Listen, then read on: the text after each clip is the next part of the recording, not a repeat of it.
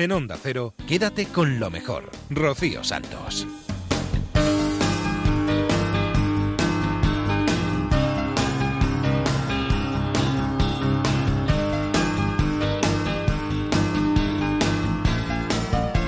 Muy buenas noches, bienvenidos a Quédate con lo mejor. Este es el programa resumen de Onda Cero. Vamos a pasar las próximas dos horas recuperando estos buenos momentos que hemos vivido aquí en esta casa en los últimos días. Nos vamos a ir hasta la brújula, más de uno, por fin no es lunes. El transistor y vamos a empezar este programa sin más preámbulos porque tenemos un montón de cosas por escuchar y si no, no nos da tiempo. Nos vamos a ir, como os decía, hasta la Rosa de los Vientos. Tenemos en nuestra mano ya el último número de la revista Historia de Iberia Vieja, en la que se habla de cuando España luchó en la guerra del petróleo. Nos lo cuenta Carlos Montero. El mundo del petróleo que ha dominado todo, todo desde hace más de un siglo. Cuéntanos eh, cómo era un poco el panorama mundial del mundo de la comercialización y de la explotación de petróleo por aquella fecha. Pues eh, estamos hablando de mediados de los años 20 y el mundo del petróleo se dividía prácticamente entre dos, dos empresas, la Standard Oil, que estaba a manos de Rockefeller, y la Dutch que era una, una empresa anglo-holandesa que estaba en manos de, de, Henry Detterding, que para que nos hagamos una idea de cómo era este mundo, le pusieron de mote el Napoleón del petróleo. Y luego había alguna que otra empresa más pequeñita, que más adelante podemos hablar de ella, pero que era, podríamos decir, un, mercado casi que residual. Pero es un mercado en el que en un momento determinado quiso entrar España. Sí, sí, quiso entrar y entró. ¿eh? Parece, parece mentira que, un país como, como España da la sensación de que cuando quiere hacer cosas las puede hacer y las puede hacer muy bien. Eh, eso es lo que pasó con, la, el nacimiento de la CAMSA. Simplemente eh, se buscaba un, producto sobre el que grabar y, conseguir dinero para las arcas españolas y que al mismo tiempo no, no supusiera una carga para los ciudadanos. Y entonces se pensó en el petróleo justamente a pesar de todas las dificultades que podían encontrar para lograr ese objetivo. Y esa empresa española cuando entró en el mercado, cuando entró en esta guerra mundial que se producía, eh, con el tema del petróleo como telón de fondo, ¿qué proponía respecto, por ejemplo, a las empresas eh, conocido por todos, eh, de Rockefeller y otras? Bueno, eh, lo que quería era pues su parte del pastel. ya te digo, estas dos empresas sobre todo tenían todo el, monopolio del petróleo, sobre todo era el tema de la refinería, la, el, el transporte del petróleo y la distribución, pero no controlaban el tema de la producción. Y ese fue el resquicio pues, que encontró España para ellos mismos también crear una empresa, un monopolio de petróleo y poder también eh, entrar en este mundo. Pero fue una batalla que en su momento se estuvo en ella, pero que finalmente, eh, aunque se ganó temporalmente, lo cuentas en el reportaje, eh, seguramente no se postergó en el tiempo y España luego fue otra vez más al furgón de cola. Claro, pues eh, como, tristemente ha pasado con muchas cosas, ¿no? Eh, se logró lo más difícil. Eh, de hecho, eh, los responsables de la creación de, de la CAMSA, ellos decían que lo más difícil era alborear con esa, con esa expresión y, y se consiguió, se consiguió mantenerse a pesar de todas las presiones de estas empresas que llegaron incluso hasta, hasta ser amenazantes de encontrar vías, de encontrar eh, resquicios por los que los que seguir, eh, enraizar y luego pues eh, claro llegó pues la guerra civil, llegó la dictadura y todo lo que hubiera sido la tercera la tercera empresa en, en el mundo del petróleo pues pues fue derivando y fue fue menguando hasta, casi pues pues no, no, te digo que perderse, pero sí que perder una oportunidad de oro de, de conseguir lograr grandes cosas y lograr poner a España en un, en un puesto privilegiado en este, en este mercado. Y ha pasado casi un siglo de aquello, el mundo del petróleo sigue dominando absolutamente todo. Los eh, latidos son prácticamente iguales eh, que los que existían entonces. Eh, han cambiado los nombres, eh, pero no ha cambiado ese telón de fondo que es el mundo del petróleo. Es un telón negro con sus negruras también. Lo que pasa es que lo que sí que ha cambiado es el, el, modo en el que el petróleo se ha convertido en una parte importante de la vida. En, el, en, esta época que hablamos en el reportaje, principios del año 20, de los años 20, mediados de los años 20, principios de los 30, el petróleo era, eh, no era como es ahora. Muy pocas personas tenían, tenían automóviles en España. Entonces, con lo que se pretendió fue crear un, un modo de ganar dinero, pero que no repercutiera en las, en las clases bajas. Entonces, claro, eh, con el petróleo lo que se, lo que se intentaba era eh, potenciar otras, otras industrias como la, agricultura o, incluso la, la, defensa nacional. Quédate con lo mejor en Onda Cero. Con la proliferación de las redes sociales también han proliferado las noticias falsas, las fake news. Nosotros hemos querido hablar con un experto para saber si somos capaces de distinguirlas y por qué la mayor parte de las personas no puede diferenciar una noticia falsa de la que no lo es. En el libro Fake News, la verdad de las noticias falsas, su autor, Marc Amorós García, nos cuenta las 12 razones por las cuales triunfan estas noticias y forman parte de nuestro día a día. Porque tenemos fe, porque nos dan la razón, eh, porque nos suben la autoestima, porque nos gustan las mentiras, eh, porque nos autoengañamos eh, sin parar a pensar, porque mola mucho, porque vienen a por nosotros, porque no nos importa de dónde salen, porque son tramposas, porque son emocionantes, porque nos impulsan a compartirlas, porque se aprovechan de nuestra desconfianza, desconfianza en el periodismo. Y estamos con el autor de ese libro Fake News, eh, se ha publicado en plataforma Marc Amorosa García. Marc, muy buenas, ¿qué tal? Hola, ¿qué tal? ¿Cómo estamos? Citas en 12 razones, eh, pero hay muchísimas. Y hablas, que es eh, muy importante, del sesgo de confirmación, porque nos confirman nuestras expectativas, ¿no? estas noticias, estas informaciones. Sí, básicamente es, es, la razón por la que funcionan las noticias falsas. Las noticias falsas funcionan en tanto que confirman nuestra, nuestra opinión. Cuando encontramos una información que nos da la razón, que, nos, que nosotros reaccionamos diciendo, ves, esto es como yo pensaba, esto ya lo dije yo, esto... Entonces ahí ya la noticia falsa eh, ya mm, deja de importarnos tanto si es verdad o es mentira, porque en el fondo queremos que sea verdad.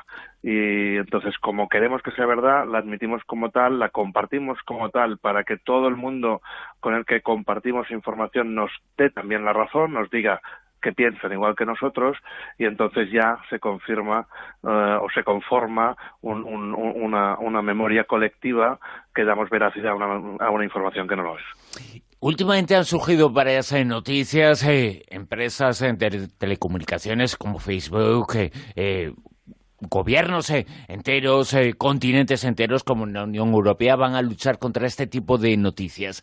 ¿Hasta qué punto crees que van a luchar o, en cierto modo, van a aprovechar la coyuntura que existen pues para decirnos lo que es auténtico, lo que es falso, en cierto modo un poquito, un poquito para imponer la censura sobre lo que a ellos no les gusta?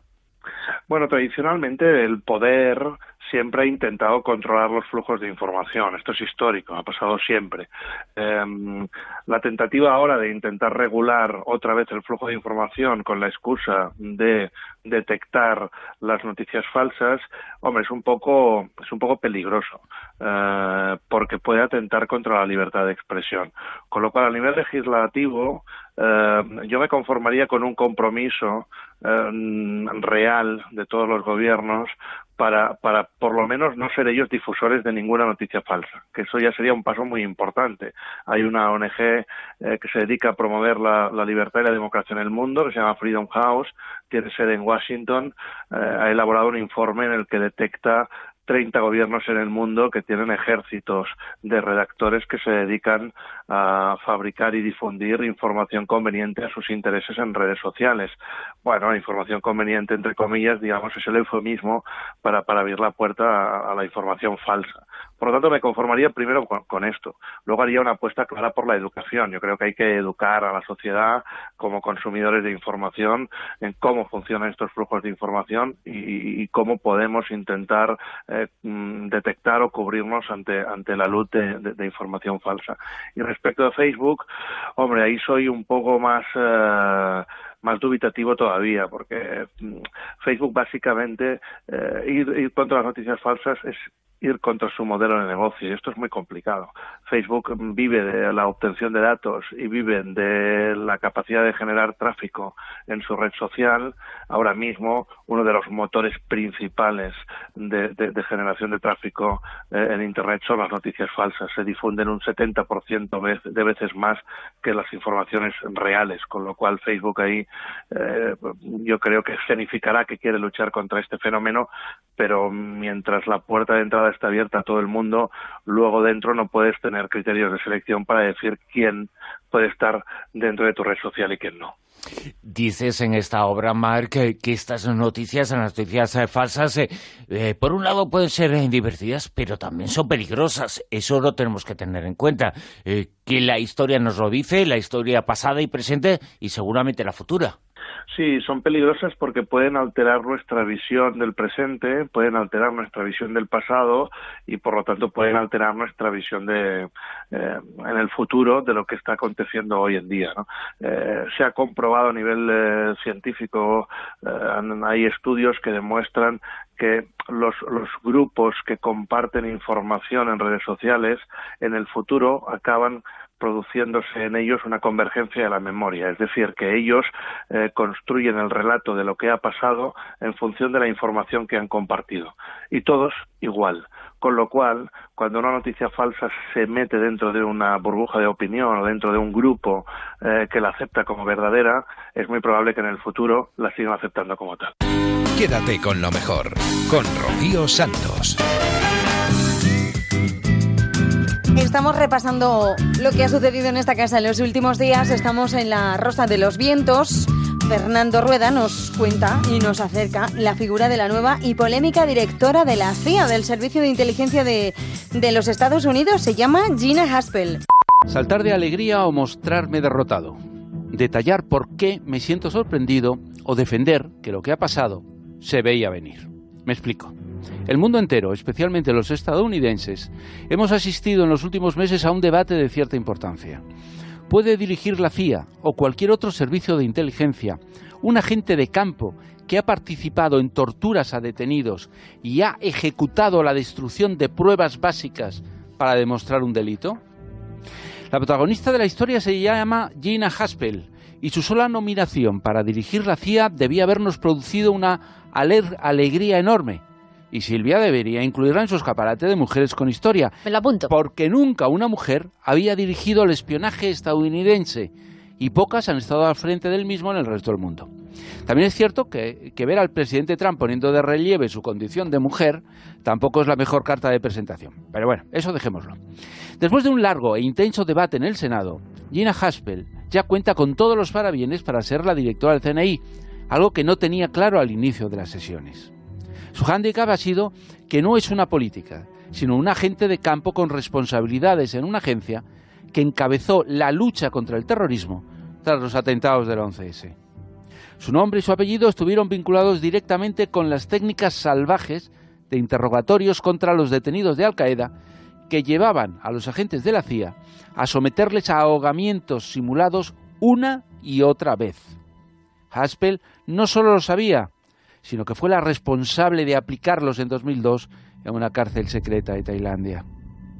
Años después, cuando la opinión pública se movilizó ante tantas atrocidades porque no entendía que se aplicara la ley de la selva ni siquiera frente a los terroristas, las investigaciones llegaron a la CIA y Haspel firmó la orden de destrucción de más de 100 cintas con grabaciones de esos interrogatorios.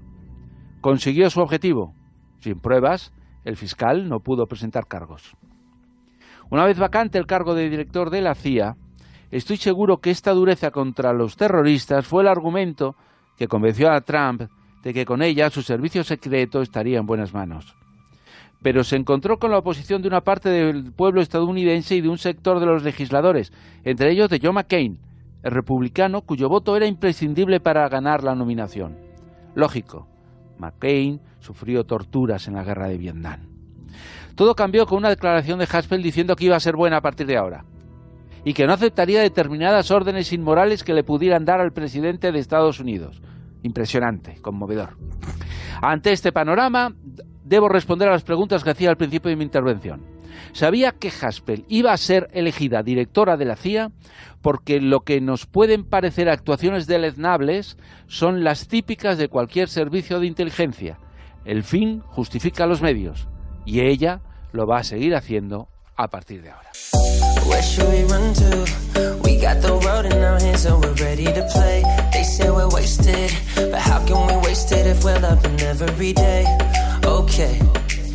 got the keys to the universe, so stay with me.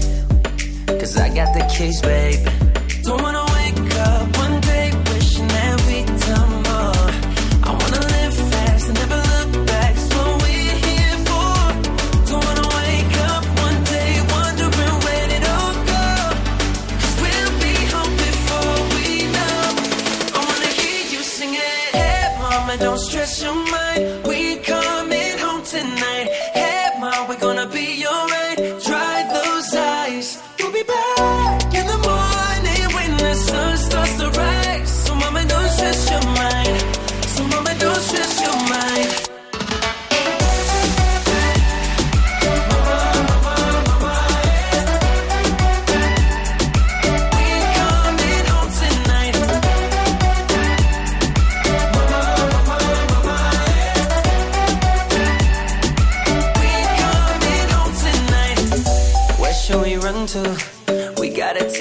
takes us wherever we like.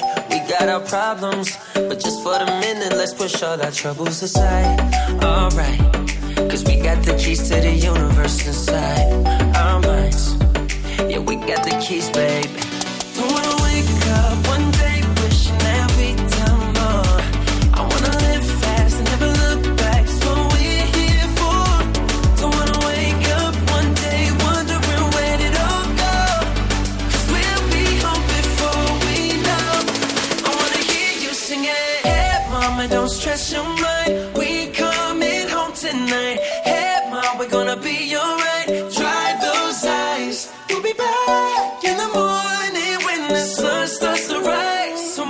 Stress your mind.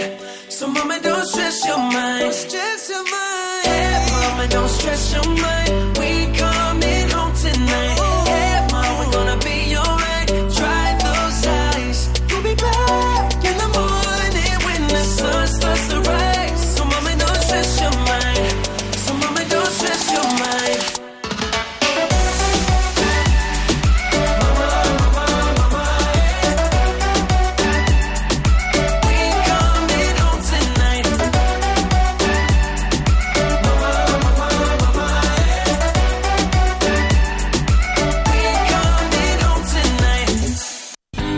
Rocío Santos.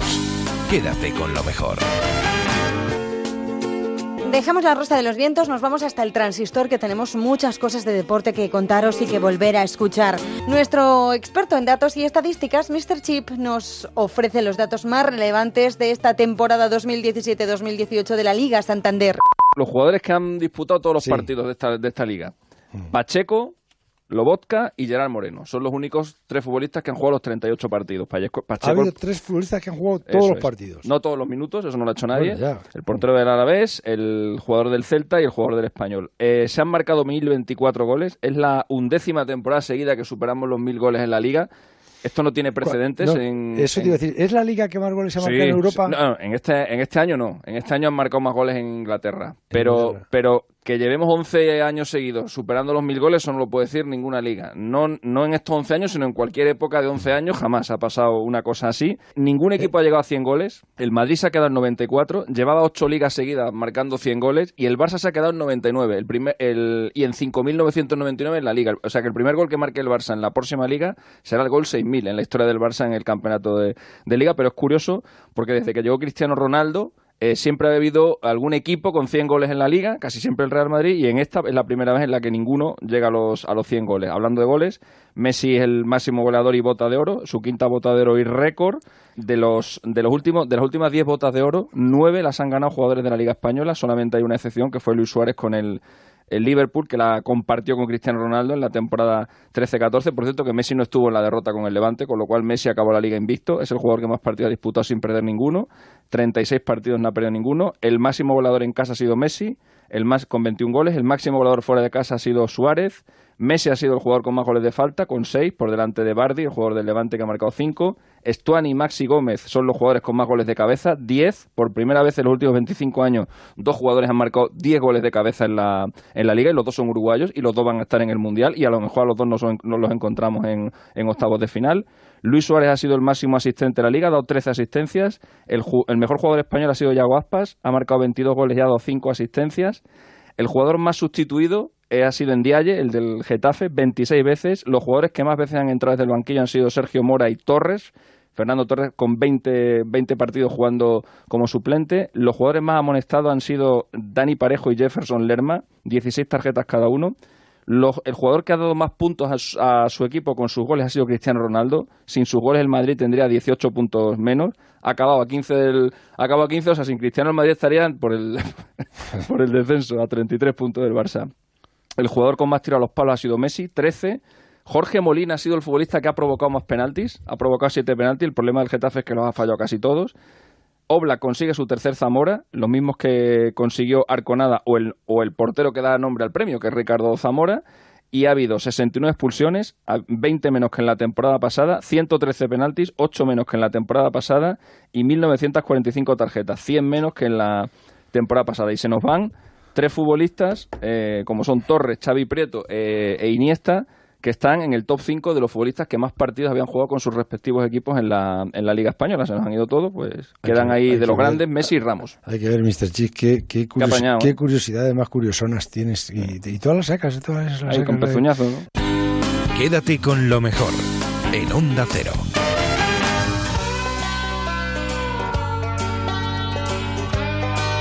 Hay equipos de primera división que bajan a segunda y hay equipos de segunda que suben a primera por primera vez en su historia o por lo menos en muchos, muchos años, como le ha sucedido al Huesca. Nos enterábamos el pasado fin de semana, según acababa la competición ya, subía automáticamente y claro, como no, hemos querido hablar con el recién ascendido entrenador. Histórico, 108 años, José Ramón. Joan Francés, buenas noches. Buenas noches, ¿qué tal? Bien, bien, bien, bien. Oye, que has sufrido, ¿eh? Sí, sí, sí, se sufre mucho para conseguir una cosa tan grande. La verdad es que esto no, no, es, no, no se puede conseguir sin sufrir. El Lugo nos lo ha puesto muy difícil en la segunda parte en lo que se refiere al partido de hoy y durante el año pues normal, ¿cómo no vamos a sufrir para, para subir de categoría a la mejor categoría y la mejor liga del mundo? De todas maneras, ha sido un peregrinaje eh, extraño porque empezaste la primera temporada que yo en una entrevista que tuve con la Sausa y contigo os dije, bueno, para Reyes estamos ya en primera división. La segunda va a ser para hacer, para, para hacer equipo para, para la primera división. Pero luego pegasteis el pinchazo y que nada y que nada y que nada. ¿Llegaste a pasar miedo? No, te ¿No? lo digo de verdad. Creo que. ¿Y no te discutieron, te llegó alguna crítica o algo que dijeran eh, estos que han hecho mala preparación y se están desinflando? Sí, hombre, cosas eso ya lo sabes cómo es el fútbol. Sí, y el Huesca ya no va a volver a ir para arriba y, y estos ya les ha tenido un mal de altura. Esto lo, lo, ya sabemos cómo funciona. ¿Mm? Pero nosotros tuvimos eh, la tranquilidad de transmitirle al vestuario que tenía que seguir trabajando. Obviamente teníamos que pulir cositas. Eh, pero esa era la fórmula. Yo creo que transmitiendo nervios y ansiedad hubiera sido peor y el camino este fue el correcto. Además que nunca perdimos la perspectiva de, de contra quién perdíamos, ¿no? Al final perdimos en campo del Valladolid, va cuarto, en campo del Rayo va segundo, nos vino el Sporting en su mejor momento, que va tercero, que si hubieran sido en otras jornadas, pues posiblemente hubiera sido más espaciado y no hubiéramos cogido una racha de tanto sin, sin ganar. De todas maneras, tú que ya sabes lo que es jugar un playoff, dirías lo que sea, menos pasar por esa silla eléctrica otra vez, ¿no? Hombre, es que un playoff es, como tú bien dices, de 4 sube 1, entonces ya es un 25%. Yo he tenido la fortuna de, de los dos años anteriores a este de jugar playoffs y me considero afortunado por eso. Eh, y es muy complicado. Eh, yo creo que de cuatro que pase uno, pues mira, al final lo hemos conseguido sin playoff, pero si hubiera sido con playoff también me empezaría a tocar, porque si la proporción es de 4-1, pronto me, me, me, iba a tocar. Sí, pero depende con el coche que corras, porque no es lo mismo sí. ir con un Ferrari que con un Minardi. Bueno, Y yo he claro, ido con, con coches modestos, Claro. pero, pero muy Mm. trabajadores y la verdad es que creo que es un premio merecido y de lo que estoy también orgulloso es de la forma que hemos, yo creo que ha habido mucha gente que ha disfrutado viendo jugar a nuestro equipo este año. Oye, ¿y sigues con el mismo coche la próxima temporada? Bueno, ahora hay que ver, hay que ver. Precisamente estoy en un club donde la agencia de representación que tengo trabaja para el club y ellos son los que están mirando las cosas y los que decidiremos eh, cuando toque decidir. O sea, que te van a hacer accionista. ¿no? Bueno, accionista, no sé, yo, ya sabes, esto de, del fútbol da muchas vueltas y yo lo que sí que tengo claro es que esté donde estoy o, o esté donde esté, estuve en el pasado, siempre lo damos todo y yo creo que no dejamos mal recuerdo por donde estamos. ¿Qué les has dicho a los del Leganés? ¿A los del Leganés? Sí. No, yo no, les he dicho Ah, nada. Pues habrá sido tu, habrá sido tu, tu, bueno, tu representante. Puede ser. No, Les habrán dicho, bueno, habrán dicho, esperar que él está concentrado ahora en esto y cuando suba a primera ya dirá. Ajá. Eh, ¿Tu idea es quedarte en, en Huesca o, o es escuchar? Mi idea es eh, de ahora disfrutar de esto al máximo con la gente que ha empujado con nosotros y cuando haya que tomar una decisión ya se tomará. Qué, qué- qué gozada ahora, dos partidos tranquilitos, ¿no? De nada más que ir exhibiendo ahí el pasillo. Si te digo la verdad, mm, estás hablando con un inconformista, ¿sabes? Entonces yo creo que tenemos que competir al máximo. Creo que aún puede ser más bonito que quede en la historia pues que el campeón de liga fue la Sociedad Deportiva Huesca y yo lo voy a pelear. Oye, otra cosa que, que- que me llega, me dicen, ¿y, y el español ha hablado también con tu representante? no lo sé, ya te daré el teléfono. Ese te ha envío- hecho gracia. Luego te doy el teléfono y, y hablas con él. Sí, sí, sí.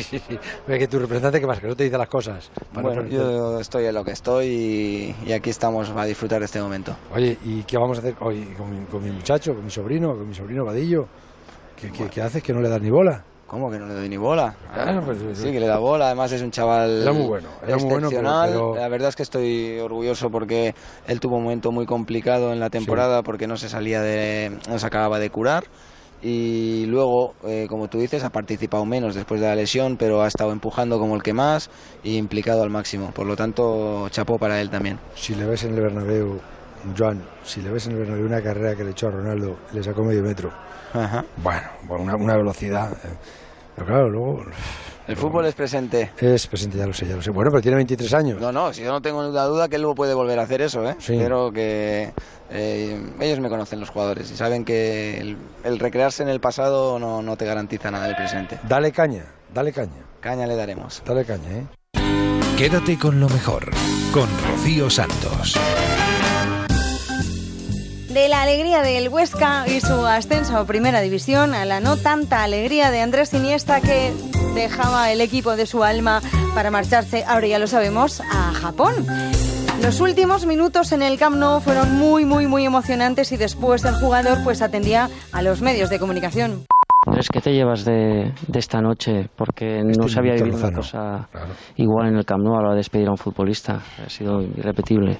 Sí, no, me llevo un cariño infinito, como, como el lema que, que hemos visto durante estas semanas. Infinito el cariño de, de la gente hacia mí, infinito el cariño mío hacia la gente, hacia el club.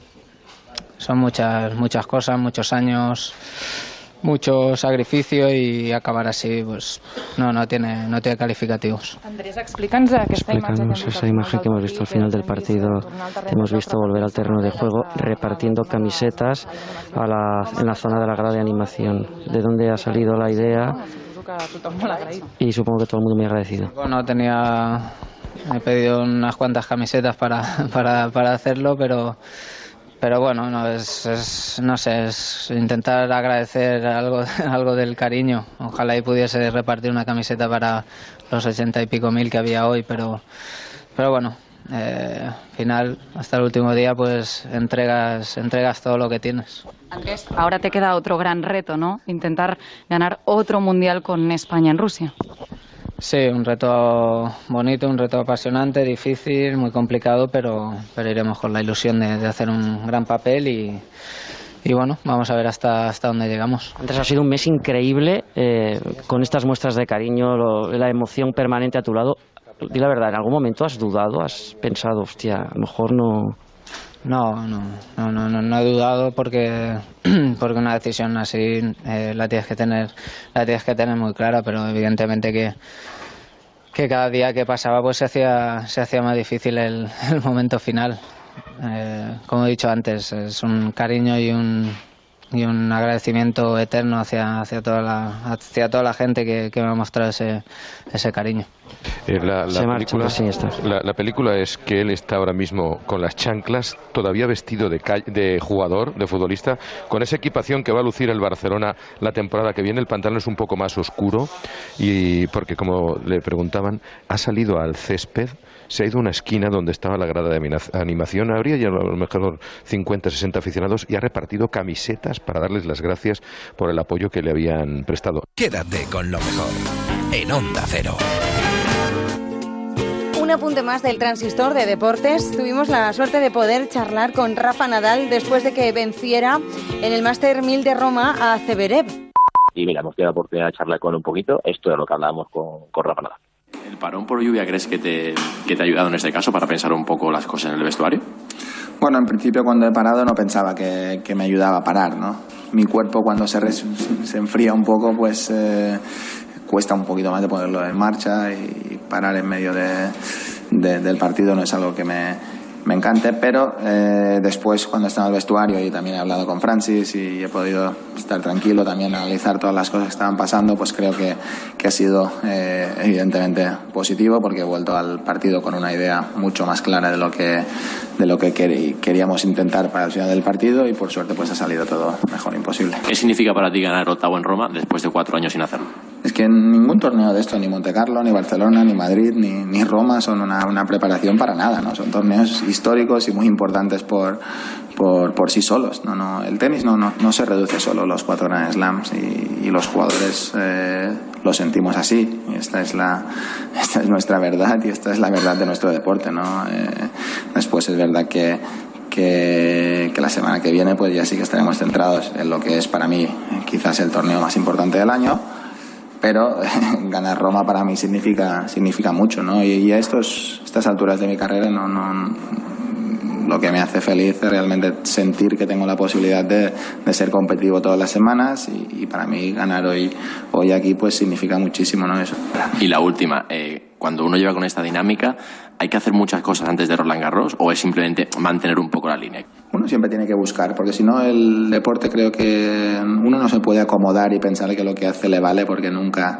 nunca es suficiente. ¿no? En el deporte no, no, no hay nada que, que sea suficiente. Evidentemente hay cosas buenas que, estoy haciendo y hay otras que se pueden mejorar y, yo mm, cuando me vuelvo a meter en una pista mi objetivo será mejorar esas cosas.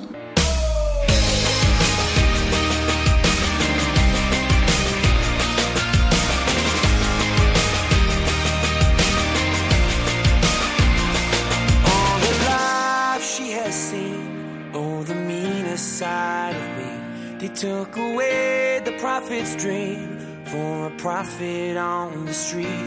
Now she's stronger than you know. A heart of steel starts to grow. on his life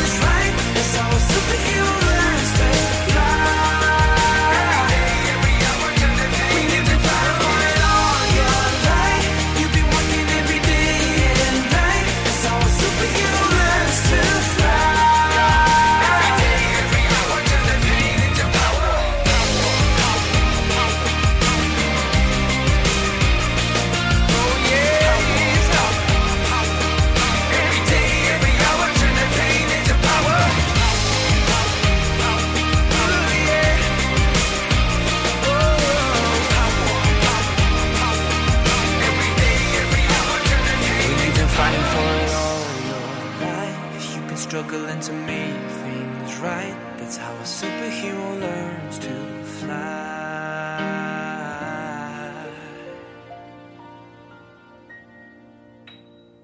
Quédate con lo mejor, con Rocío Santos.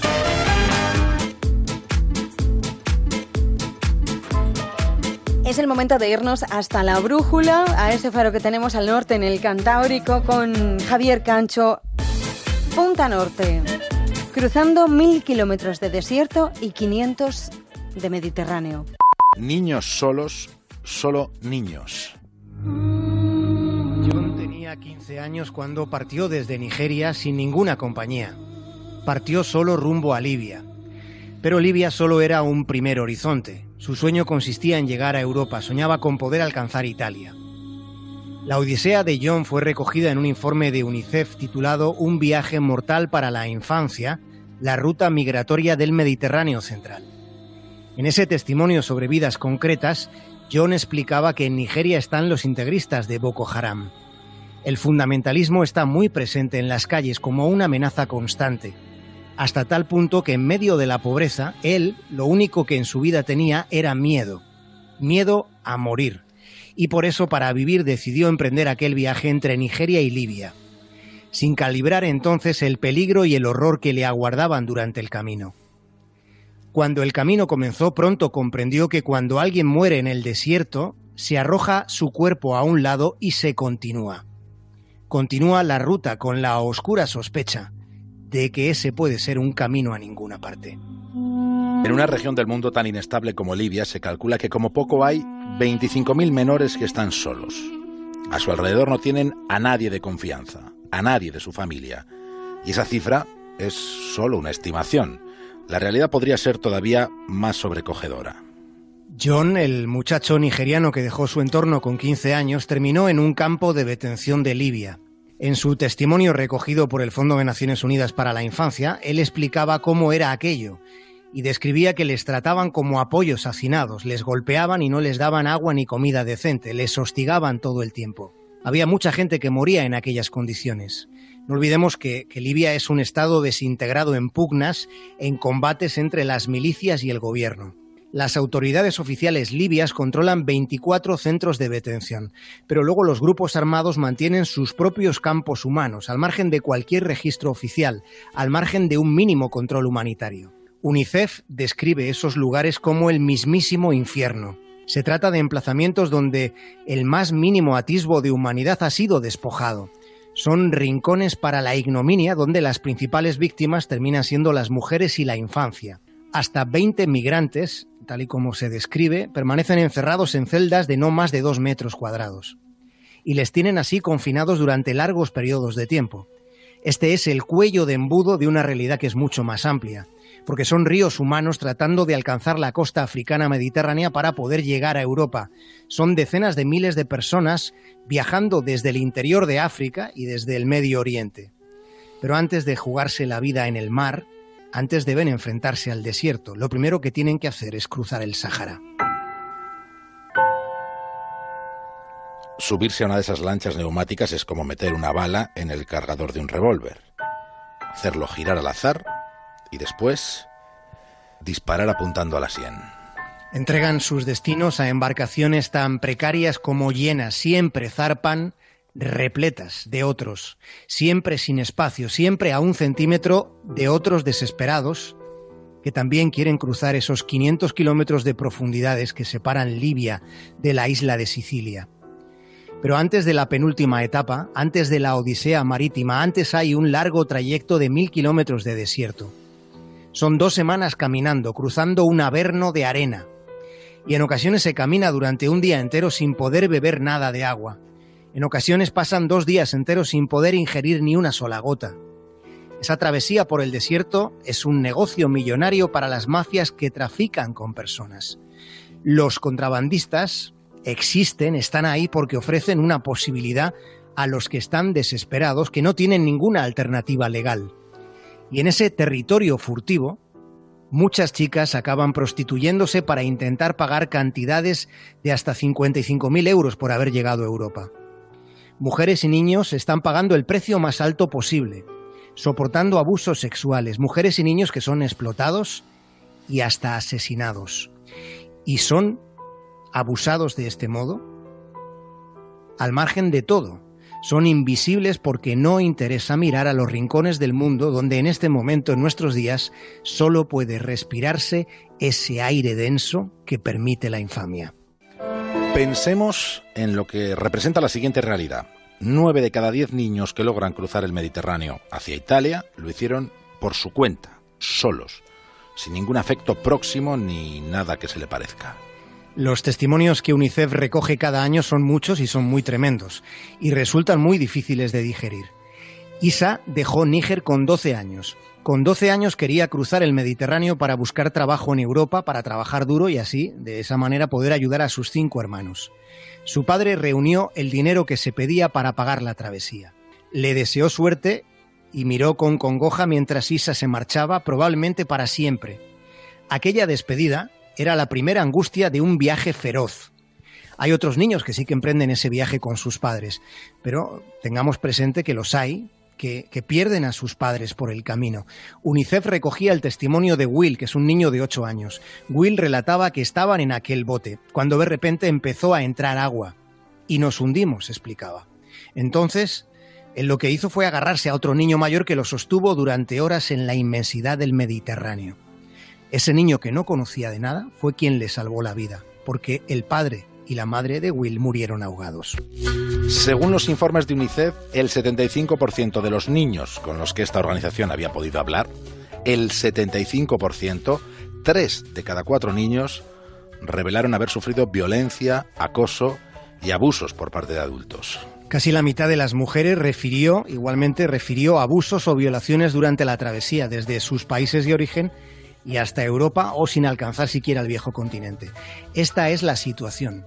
Y ante una situación así tan terrible, cabe preguntarse por qué no se denuncia, por qué no denuncian estas personas. Pero también es posible responderse de inmediato que para qué clamar en el desierto. Porque entre las razones para no mencionar tales vejaciones se citan el deshonor, el miedo a ser arrestadas y el temor a ser deportadas.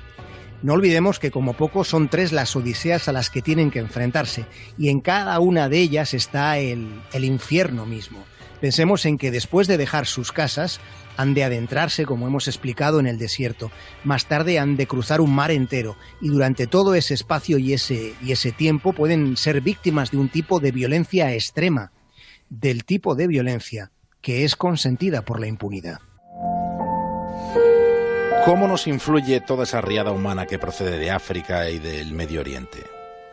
Pues más allá de lo incumbidos que podamos sentirnos cada uno de nosotros, más allá de cómo empaticemos con esa situación, las cifras advierten de que en un año ha aumentado un 60% el número de menores extranjeros que han llegado solos a España. Es un dato que la organización Save the Children ha incluido en un informe que ha presentado hoy mismo. Los más solos es el título del retrato de la situación, es el título de este estudio en el que lo que se hace es dar cuenta de que en 2017 fueron localizados 2.177 menores que habían llegado solos a España, sin nadie de su familia, y habían llegado en pateras. Esa cifra supone una cantidad cuatro veces superior a la que se había registrado en 2016. Llegaron cuatro veces más menores no acompañados. Y recordemos que los niños migrantes que viajan solos hacia España lo hacen por unos motivos que son muy concretos, por violencia en sus entornos o por pobreza extrema. Tengo 12 años, vivo en Tánger. Mi madre es pobre, no tiene nada.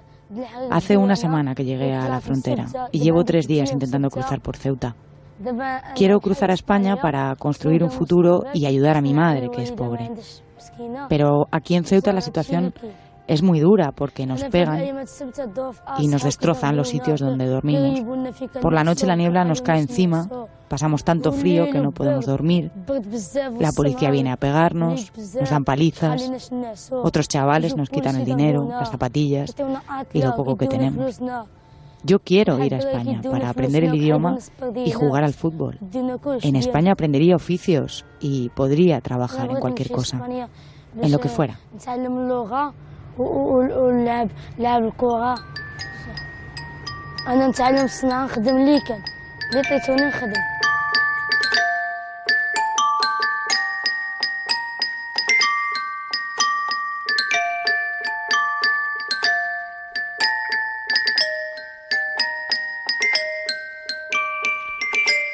El año pasado, 28.349 migrantes llegaron a nuestras costas.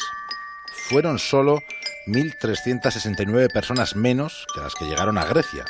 Sin embargo, en la opinión pública la sensación es que la mayor parte de todas estas personas desesperadas tratan de alcanzar Grecia o Italia. Y España es el tercer punto de destino principal. España es uno de los países donde más ha crecido el número de personas que llegan por la ruta marítima, que suele deparar siempre, tal y como explican los que tratan el asunto sobre el terreno, suele deparar invisibilidad y exclusión. Salí de mi casa con siete años y estuve en Mililla viviendo. Cuando yo tenía siete años tenía una vida muy dura, plan como de una persona con 20, 30 años, ¿sabes? Eso es muy duro y lo que me faltaba era el cariño de mi madre. Rocío Santos, quédate con lo mejor. Escalofriante relato, ¿verdad? El que nos ha traído esta noche, bueno, el que hemos recogido esta noche aquí en Quédate con lo mejor de Punta Norte de Javier Cancho en La Brújula. En La Brújula seguimos y cerramos la hora con ella porque el jueves tuvo lugar la final española del concurso de monólogos científicos Famelab. El ganador fue Juan Margalez con su monólogo Preguntas y Catástrofes. Alberto Aparici nos lo presenta en La Brújula de la Ciencia. Juan Margalef, físico y matemático, ganador del concurso de monólogos científicos de la Fundación Española para la Ciencia y la Tecnología. Bueno, de verdad, muchas gracias por, por esta oportunidad. Os voy a empezar hablando de un loro que se llama Alex. Es un loro que formó parte de un experimento sobre eh, lenguaje en las aves.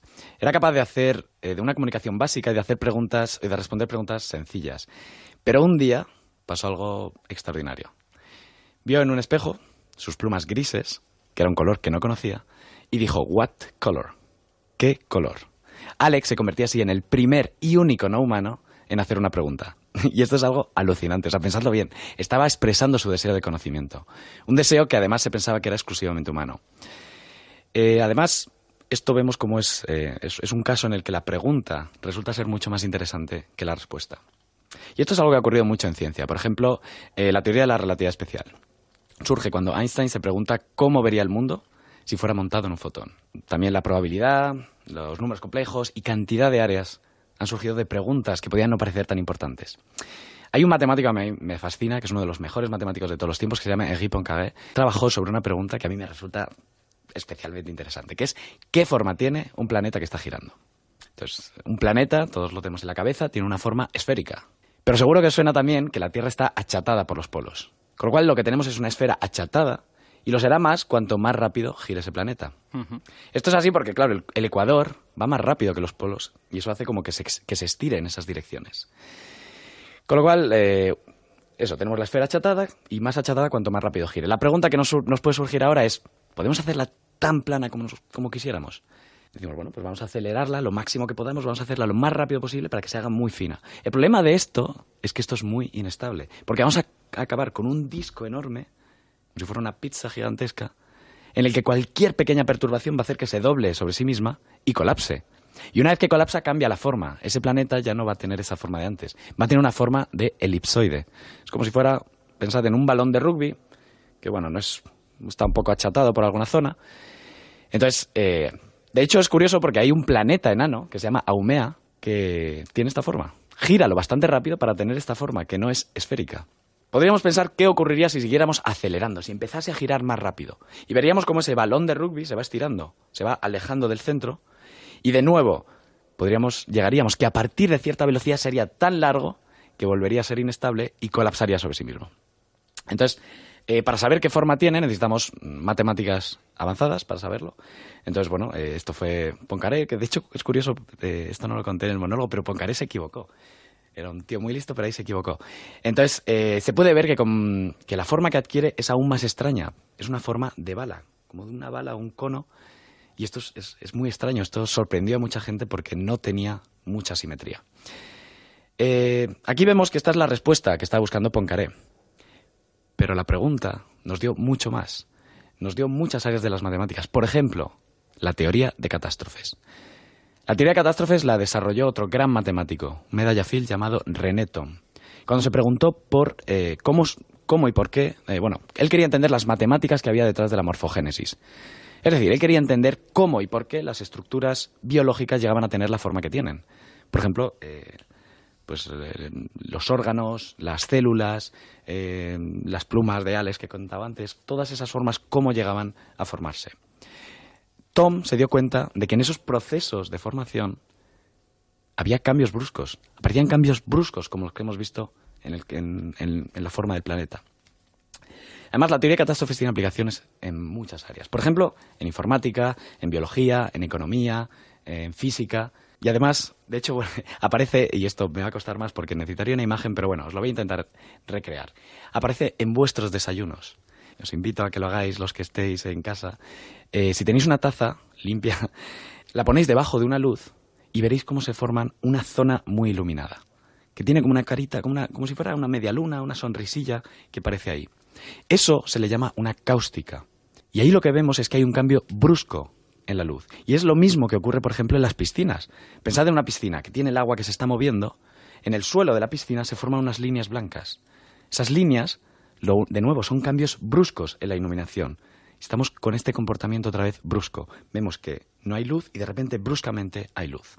Así que vemos que las catástrofes están por todos lados. Nos acechan y nos rodean. Por lo que os recomiendo, queridos oyentes, que permanezcáis atentos. De hecho, si permanecéis lo bastante atentos, la próxima vez que alguien os haga una pregunta, seréis capaces no solo de responderla, sino tal vez de abrir una nueva área del conocimiento. Así que dejadme acabar simplemente diciendo, ¿alguien tiene alguna pregunta? Muy bien. Rocío Santos, quédate con lo mejor.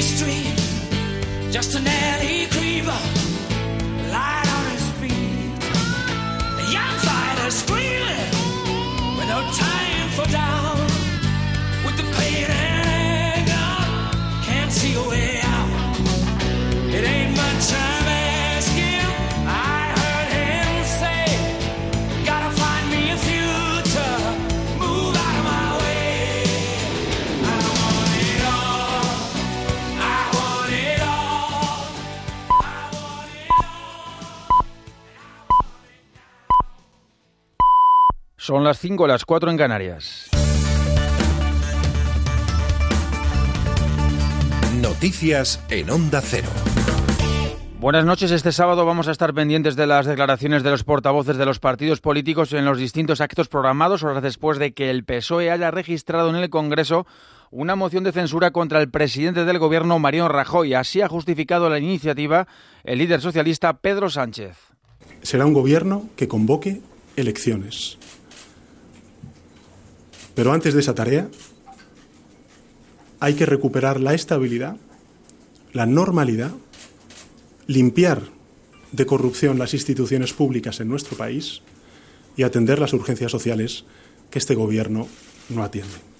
Rajoy ha acusado a Pedro Sánchez de querer acceder a la Moncloa a toda costa, incluso perjudicando la estabilidad de España en plena aplicación del artículo 155 en Cataluña y con los presupuestos recién aprobados. Además, subraya el presidente del Gobierno con el apoyo de los partidos independentistas.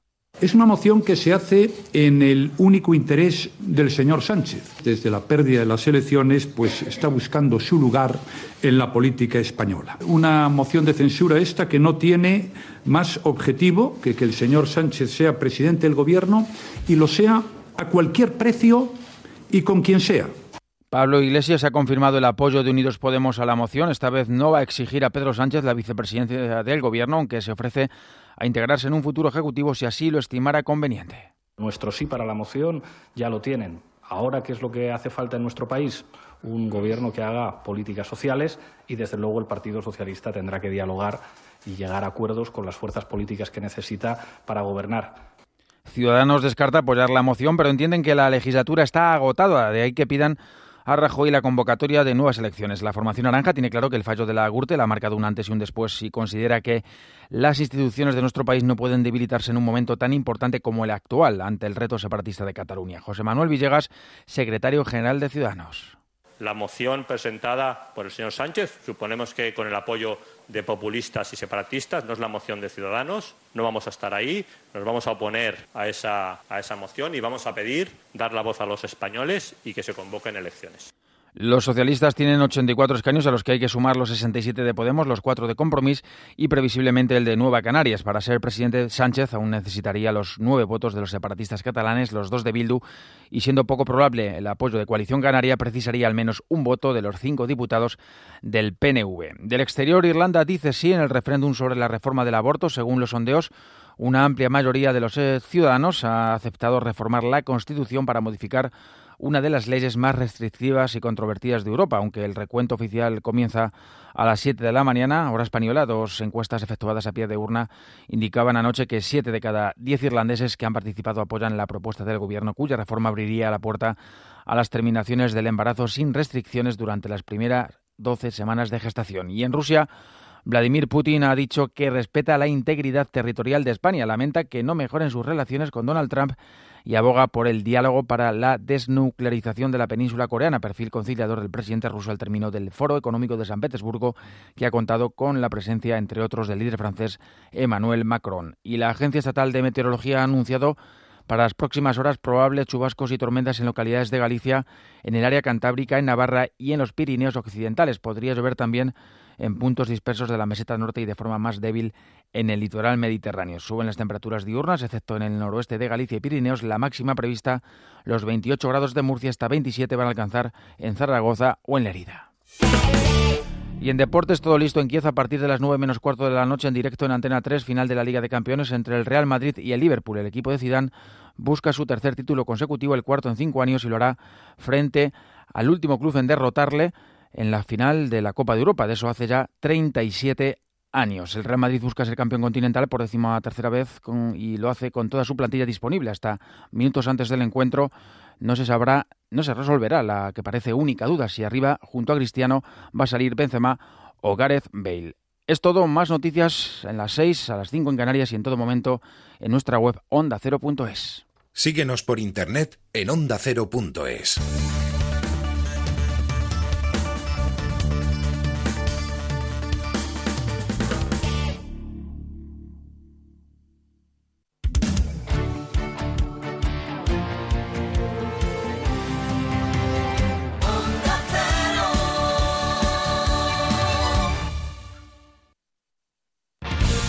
Este sábado, como el perro y el gato, tiene horario especial, de 3 a 6 de la tarde.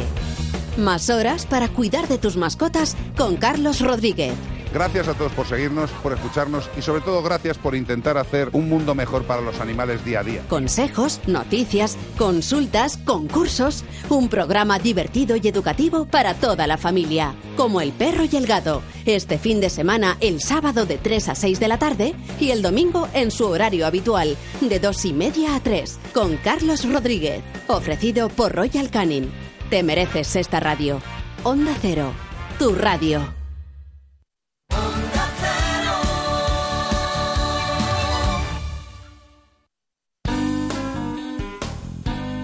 En Onda Cero, quédate con lo mejor. Rocío Santos.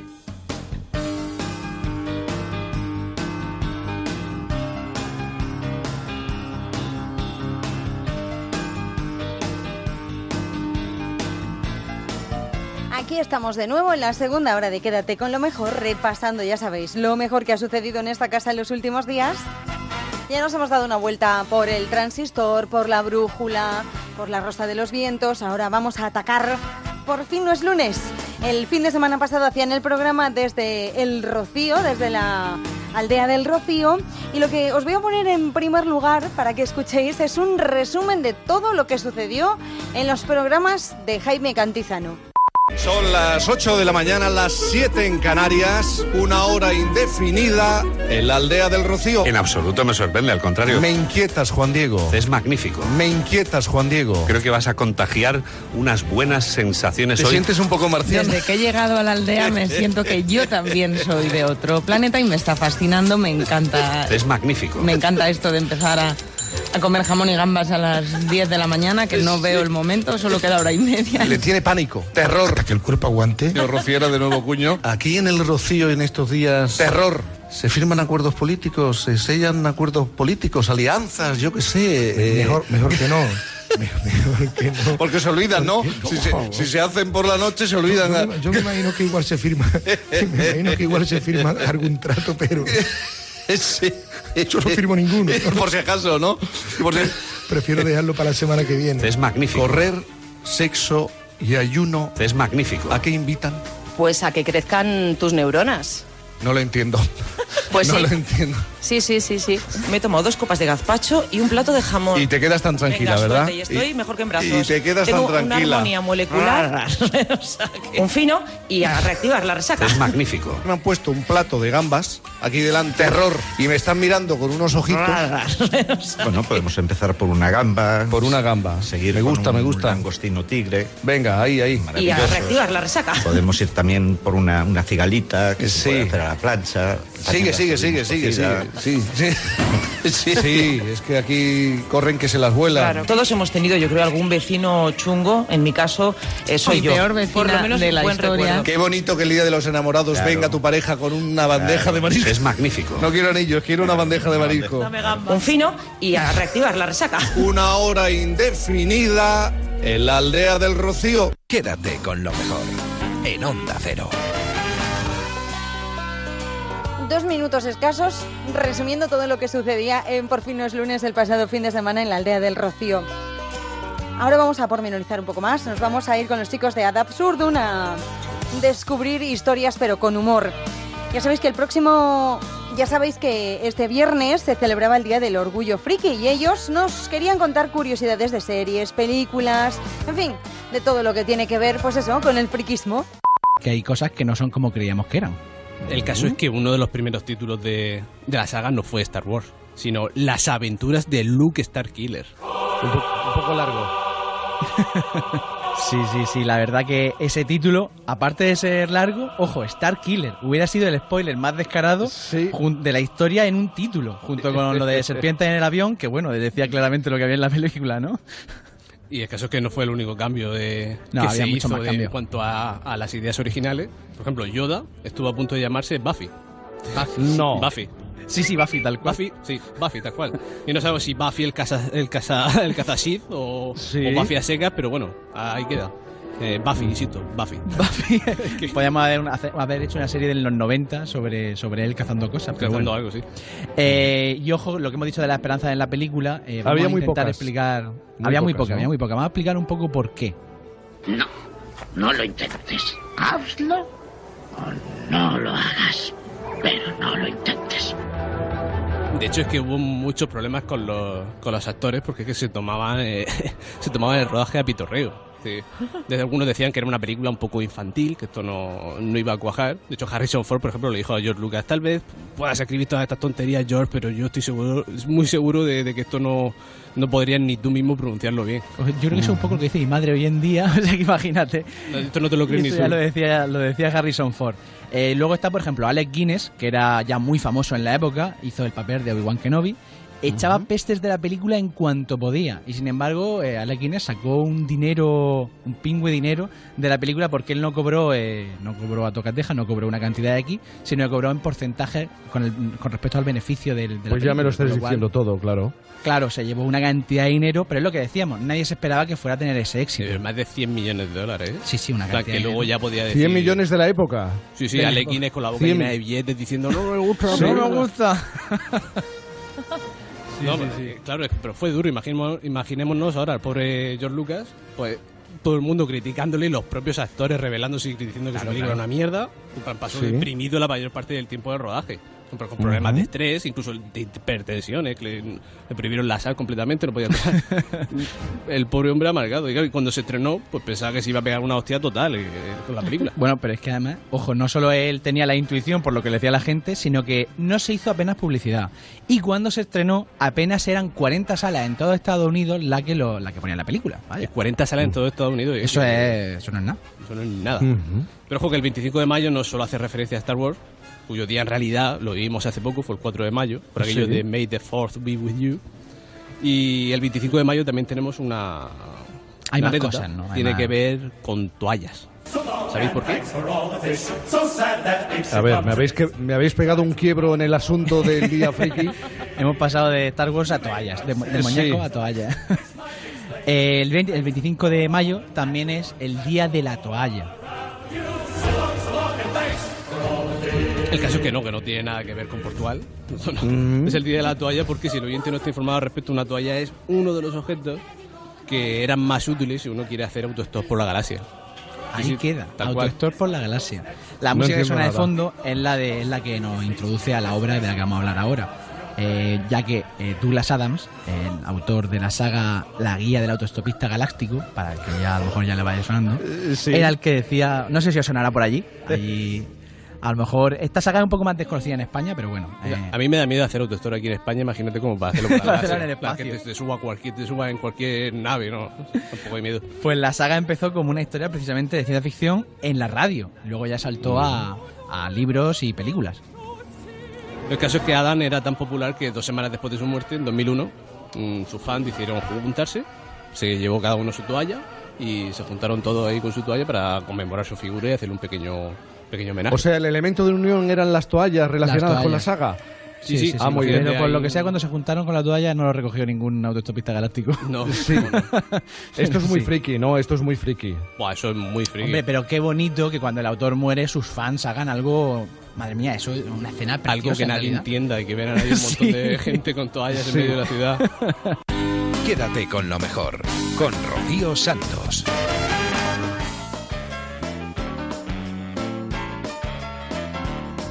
Ya sabéis que tenéis todos los audios al completo en ondacero.es y en las aplicaciones para el móvil y la tablet, que ahí podéis descargaros todos los programas, os podéis descargar pues las entrevistas y las escucháis ya tranquilamente porque que claro, aquí nos da tiempo a poner un trocito, porque esto dura más. La historia de los chicos de Ad Absurdum era más larga, pero claro, es que si pongo todo, pues ya no puedo poner a Marta Flitz con lo que me gusta a mí. Todos hemos tenido, yo creo, algún vecino chungo. En mi caso, eh, soy yo, la vecina chunga, quiero decir. No soy la vecina coñazo, ya debe ser que va asociado a la edad. Y ya soy la que llama a la puerta de los vecinos en plan, oye, puedes bajar la música, estáis haciendo mucho ruido. Que tú eso lo estás haciendo Sí, ya. lo estoy haciendo ya. Ya a mi, a mis- a mi corta edad, ¿verdad? Ya estoy haciendo Sí. sí, por ejemplo, bueno, esto todavía no se lo he dicho, pero es que un vecino mío organizó como una pequeña fiesta y claro, nosotros que madrugamos los fines de semana, Sí, chicos, claro. sí. Entonces fui eh, pues muy, muy amable, les dije, oye, estáis dando muchos portazos y es un poco tarde, entonces si podéis hacer como que, em, no sé, facilitar la convivencia, pues os lo agradezco. Así que nada, eh, yo por eso efectivamente animo al público a que, a que nos cuente alguna anécdota con algún vecino, que seguro que tienen un montón. ¿Vosotros habéis tenido algún problema especial con vecinos? ¿Vivís con muchos vecinos, con pocos? Yo muy pocos, pero nada, hace tres meses solamente una vez tuve que bajar, solamente una vez, pero nada más, una vez, ¿eh? en, en mucho Y tiempo. ya era muy- como muy escandaloso, Y- supongo. y ya era como muy evidente, sí, sí. Era como- ya era como ya imposible. Yo no he conocido vecinos más escandalosos que los del Rocío. Esto es difícilmente superable. Hay hasta una sevillana Por- sobre esto. El tío del tambor. El tío del tambor. Que te vas a dormir y está ahí. Claro. La que está sonando. La que está sonando, efectivamente. Pero y en el Rocío, ya sabes, Manolete, ya sabes dónde te metes. Claro, o sea, es un enclave que propicia todo esto y bueno, digamos que como es en un espacio temporal de tiempo... Bueno, este tipo de discusiones con los vecinos en el Rocío acaban sumándose a la fiesta Exacto. del vecino. Es que esa es otra. Yo alguna vez me ha tocado unirme a la fiesta, concretamente en la universidad, que tenía muchos vecinos muy escandalosos, y concretamente me tuve que unir a una fiesta con unos murcianos que estaban allí y dije, mira, ¿sabes qué? Que me quedo aquí con vosotros porque, porque no puede ser. Eh, pues sí, eh, ha, ha habido ocasiones en las que son las mascotas que, pues que se quedan solas en casa por lo que sea, o, porque es, es de noche y, tu vecino no, no hace caso a su mascota y ya huya y al final dices, uy, me da pena, voy a ir a decir al vecino que, que, que, jolín, que cuida la mascota, nunca les has visto, ¿eh? por eso. Y entonces llegas allí y dice el vecino, no, no, si yo estaba cantando, yo no tengo, no tengo perro. Entonces es un vecino que canta mal, ¿no? Esto también se ha producido en la Pero vida real. eso te ha pasado. Eso es- sí, eso es real. Pero Eso. estaba mintiendo. Estaba, no, can- era, cantaba. Que cantaba. Este- este-. Y parecía un perro, Sí. un gato. Eh, sí, eh, sí, parecía un perro. Sí, también a veces se confunden llantos de bebés con. Pero esto es otro tema, esto es Sí. diferente. ¿eh? Así que resolví el misterio y ya está. Eh, vecinos que cuelgan cuadros y mueven muebles. Bueno, ese eh, tema que todos a los abrir- días. Ese ex- tema que vas a a abrir. horas intempestivas. Y todos los días, que Todos no terminan nunca de Sí. amueblar la casa. Sí, o sea, mm, sábado por la mañana, domingo por la mañana voy a poner unos cuadros, ¿eh? En el taladrito, ¿eh? O voy a mover unos muebles. ¿eh? Hay gente pues que no le debe gustar la decoración de su casa, es muy Que no se decide, que no se decide. No se decide, no se decide. También es verdad que eh, tengo una anécdota en la que, no me ha pasado a mí, me la han contado, en la que un vecino fue de puerta en puerta diciendo, a ver, vamos a ver a qué hora os va bien que cuelgue un cuadro. Os lo juro. Muy democrático. Muy Pero democrático. mole- asambleario, era asambleario. Pero molesta Debía- dos veces el vecino No si va a preguntártelo a la hora de Debía la ser, siesta, debía ser de imagínate. Podemos, que pidió un referéndum. Algo asambleario, sí. Claro, y luego los mecanismos varios que existen para tirar la basura. ¿Eh? Yo no sé, sobre todo en los pueblos, no sé si a- igual me van a matar un poco, pero en los pueblos es como que ha pasado más, ¿eh? me han contado más gente de pueblo estas cosas, y es que se incluso...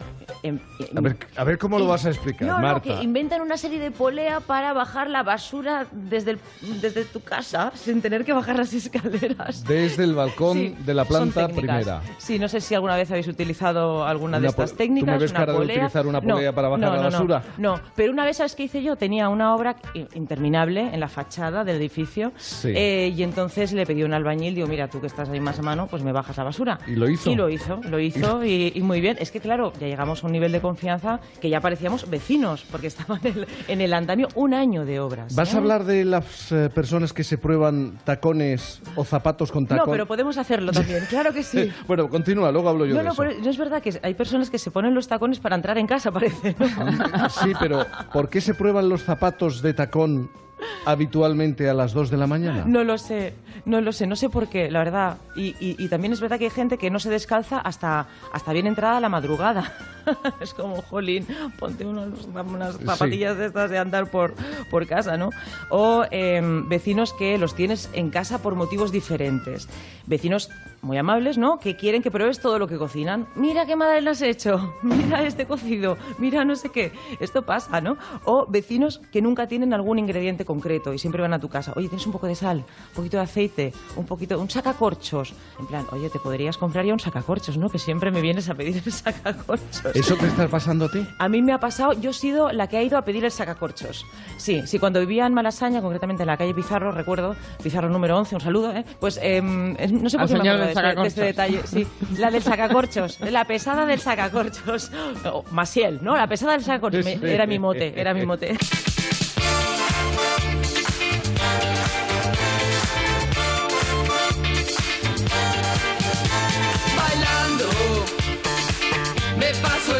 bailando.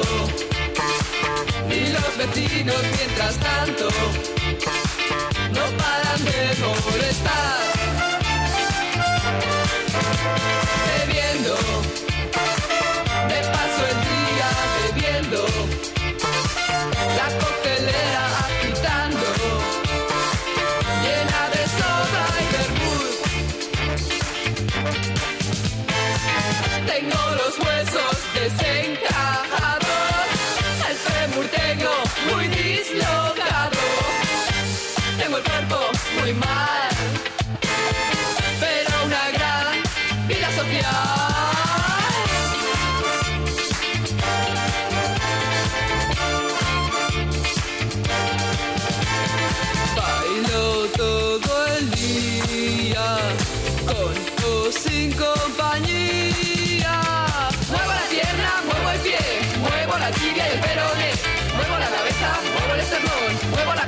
Siempre que tengo ocasión.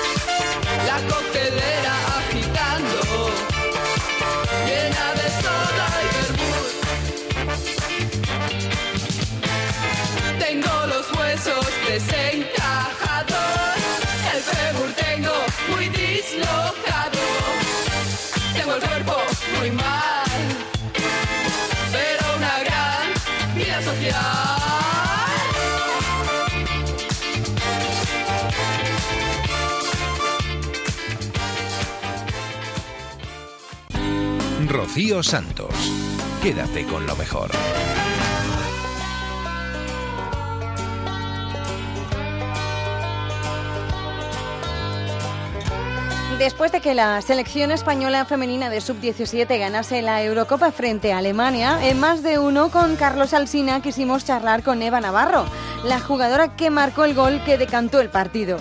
Nuestro conjunto nacional pues ha ganado la Eurocopa, hablamos de la selección femenina sub-17 y este gol que comentaba Antonio y que se ha viralizado es uno de los dos goles que marcó ayer la selección y que marcó Eva Navarro, tiene la gentileza de atendernos a esta hora tan temprana de la mañana. Eva, buenos días. Hola, buenos días. ¿Cómo la habéis celebrado, Eva? Pues la verdad que muy contentas y, y ya ves, es que aún llevo la emoción encima y que aún no me lo creo. Que se lo habéis ganado a las alemanas, que creo que son como la- las más difíciles, el, el rival más duro que tiene la selección española, ¿no? Sí, la verdad que le tenía muchas ganas porque llevamos dos años seguidos perdiendo en penalti contra ellas y bueno, pues este año ha sido nuestro año. ¿Y que ¿Quién es la mejor de las alemanas, la mejor jugadora? Pues el número, el número nueve, El número 9, ¿no sabes cómo se llama? no. Ah. Que sé su apellido, que se llama Martínez. Martina. Oye, tu, tu equipo en el que tú juegas eh, durante la temporada, me han apuntado aquí que es, bueno, tú eres de Yecla. Eh, está, Sí. está toda Yecla pendiente de ti, que lo sepas, y de, y de cuándo regresas. Ya, para- ya, lo sé, lo sé, lo sé.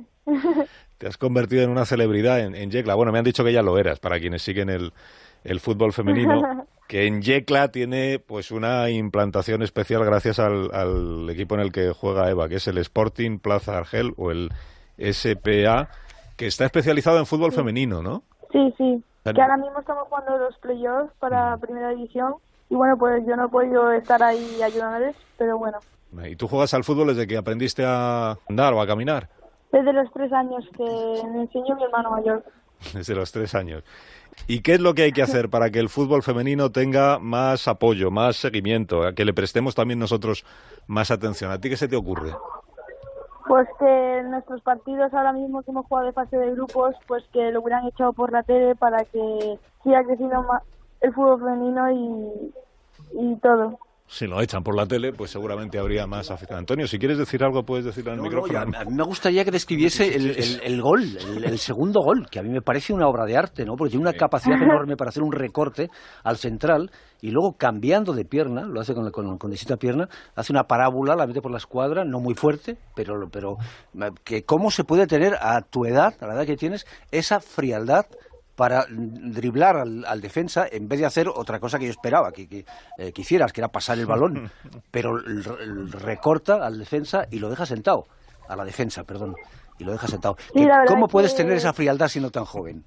No lo sé, también me lo dice mucha gente, pero yo cuando cogí el balón, pues que regateé a la defensa, que la dejé en el suelo. Ahí justamente iba a chutar, pero el balón se me quedó un poco atrás, entonces vino otra defensa y tuve que regatearla Ya, ya, y lo vi claro y chuté. Y pues ya entró. Y salió perfecto, salió perfecto. que, que no era muy fuerte además, pero, pero, pero hacía No, una no, parábola está- suficiente para que no llegara al sí. portero. Sí, sí. Eh, eh, Eva, una pregunta. ¿Sabes que el Atlético de Madrid se proclamó campeón de Liga Femenino hace unos días? Sientes sin duda alguna la llamada de esos colores, ¿no? Te ves ya jugando con el Atleti, ¿no? Bueno, es una pregunta orientadísima. Es el Barça, hombre, los de Albacete. ¿Cómo? Perdón. al Que Barça. si, No. que si- que si la ilusión de, en tu vida es jugar en el Atlético de Madrid. Campeón de Liga reciente, femenino. El Barça, el Barça. No, o sea, ahora mismo, ahora mismo no, no sé, es que no, tampoco puedo hablar mucho de eso. Ah, eso quiere decir que hay... Pero quiere decir hay que, hay negociaciones. que hay negociaciones, Hay ¿no? negociaciones. Muy bien, O Eva. conversaciones, ¿no? Sí, sí. No entres al Sí, trapo. sí, ha dicho. Ah, ah, sí. No, no entra al trapo. Oye, sé un poco periodista deja que se desarrolle. ¿eh? No cortes la Tiene 16 respuesta. años. Ha dicho sí, sí. Ha dicho sí, sí. Bueno, pero lo que, lo que sí tienes claro, Eva, es que tú te quieres dedicar profesionalmente al fútbol. O sea, que tú te quieres, si Sí, puede sí. ser, ganarte la vida haciendo lo que más te gusta, que es jugar al fútbol. Exacto, yo desde pequeña eh, quería ser profesional y, y lo voy a intentar en todo momento. Mira, apúntate que hay un movimiento de, bueno, tú seguramente ya lo sabes, pero se lo digo a mis contertulios, apuntados, que hay un movimiento de promoción del fútbol femenino que tiene un hashtag que se llama eh, Soccer Ladies y que hay otro, hay un movimiento que está detrás también de, que se llama Movimiento Nosotras también somos leyenda, que lo que está reclamando es que igual que existe el reconocimiento popular y, y también el reconocimiento público a quienes han sido figuras destacadísimas del fútbol en España, del fútbol masculino, que también lo haya para quienes lo son del fútbol femenino. Eva, no te entretengo más, que habrás tenido una noche movidita. Cu- Cuídate, que tengas un buen día. Muchas gracias. Feliz Felicidades, regreso a. España, adiós. Quédate con lo mejor en Onda Cero. para la libertad. Sangro, lucho, pervivo para la libertad. Mis ojos y mis manos. El cantante Miguel Poveda estuvo charlando con Juan Ramón Lucas de Más de Uno acerca de su último disco llamado Enlorquecido, en el que rinde un homenaje al poeta Federico García Lorca poniéndole música a los poemas. Lorca tocando el piano en lo que él llama, el propio Federico llamaba la dramática luna negra del gramófono.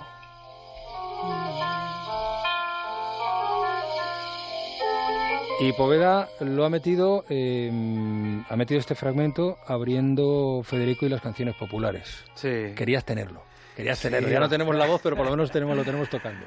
Pues sí, tenía muchas ganas de, de tenerlo ahí también en, en ese homenaje, porque, bueno, rescató las canciones populares y él le llamaba la- las delicadas criaturas y, hombre, me hacía mucha ilusión tocando, que estuviese tocando el piano y que de alguna manera Federico estuviese dentro del disco, humanizarlo, ¿no?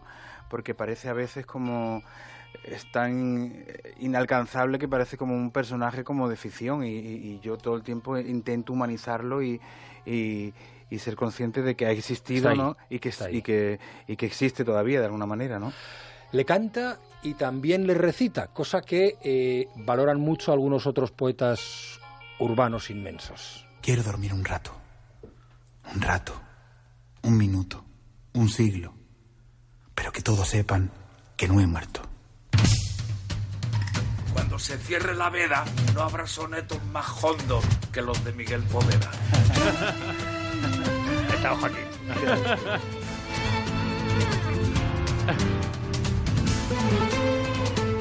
No me encontraron.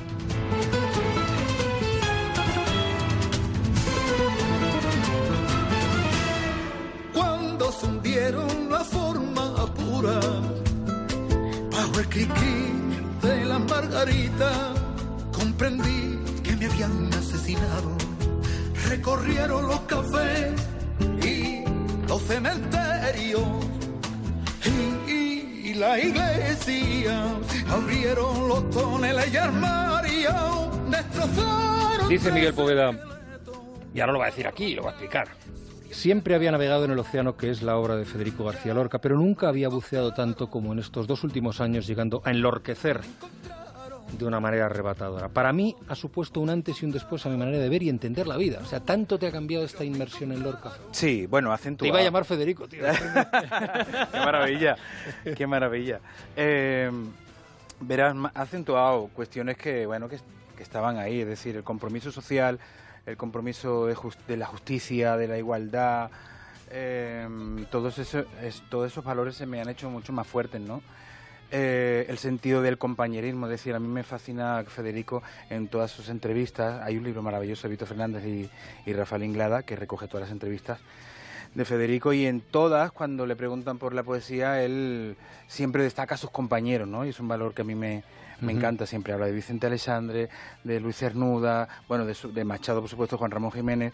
Eh, todos esos valores me, me han, bueno, pues eh, los tomo en cuenta, ¿no? Para, para seguir un poco su, su filosofía de, Sí, para de mirar la vida ¿no? a través de Exactamente. de ese tipo.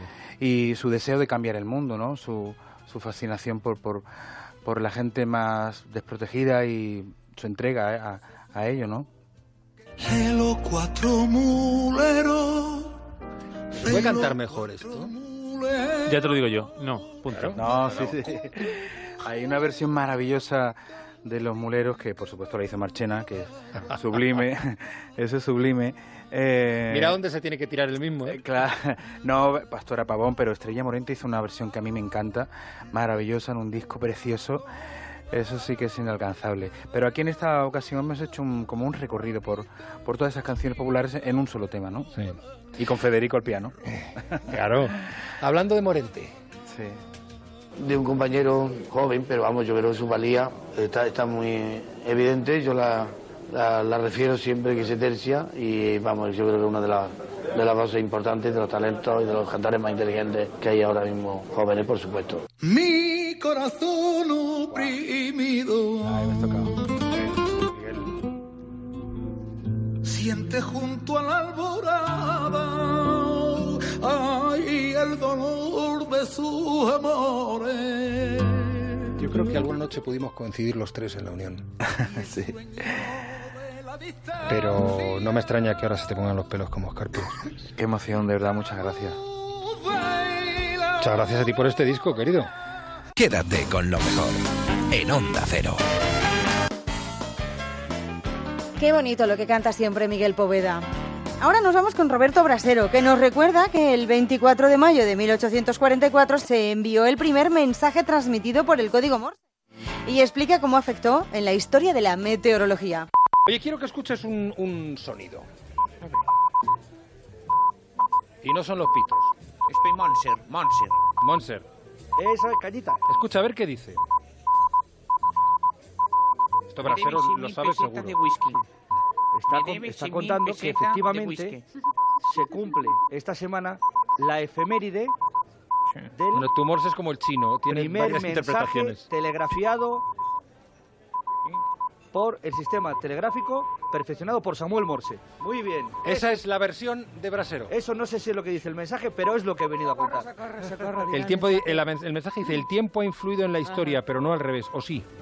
Ah, qué bueno, en la lluvia en Sevilla es una maravilla. Sí, Sí, pero sí. eso no lo dice. El tiempo ha influido en la historia, la historia influye en el tiempo y el telégrafo ha condicionado de manera esencial la historia de la meteorología. Y por eso hoy lo traemos aquí, en este viaje al pasado.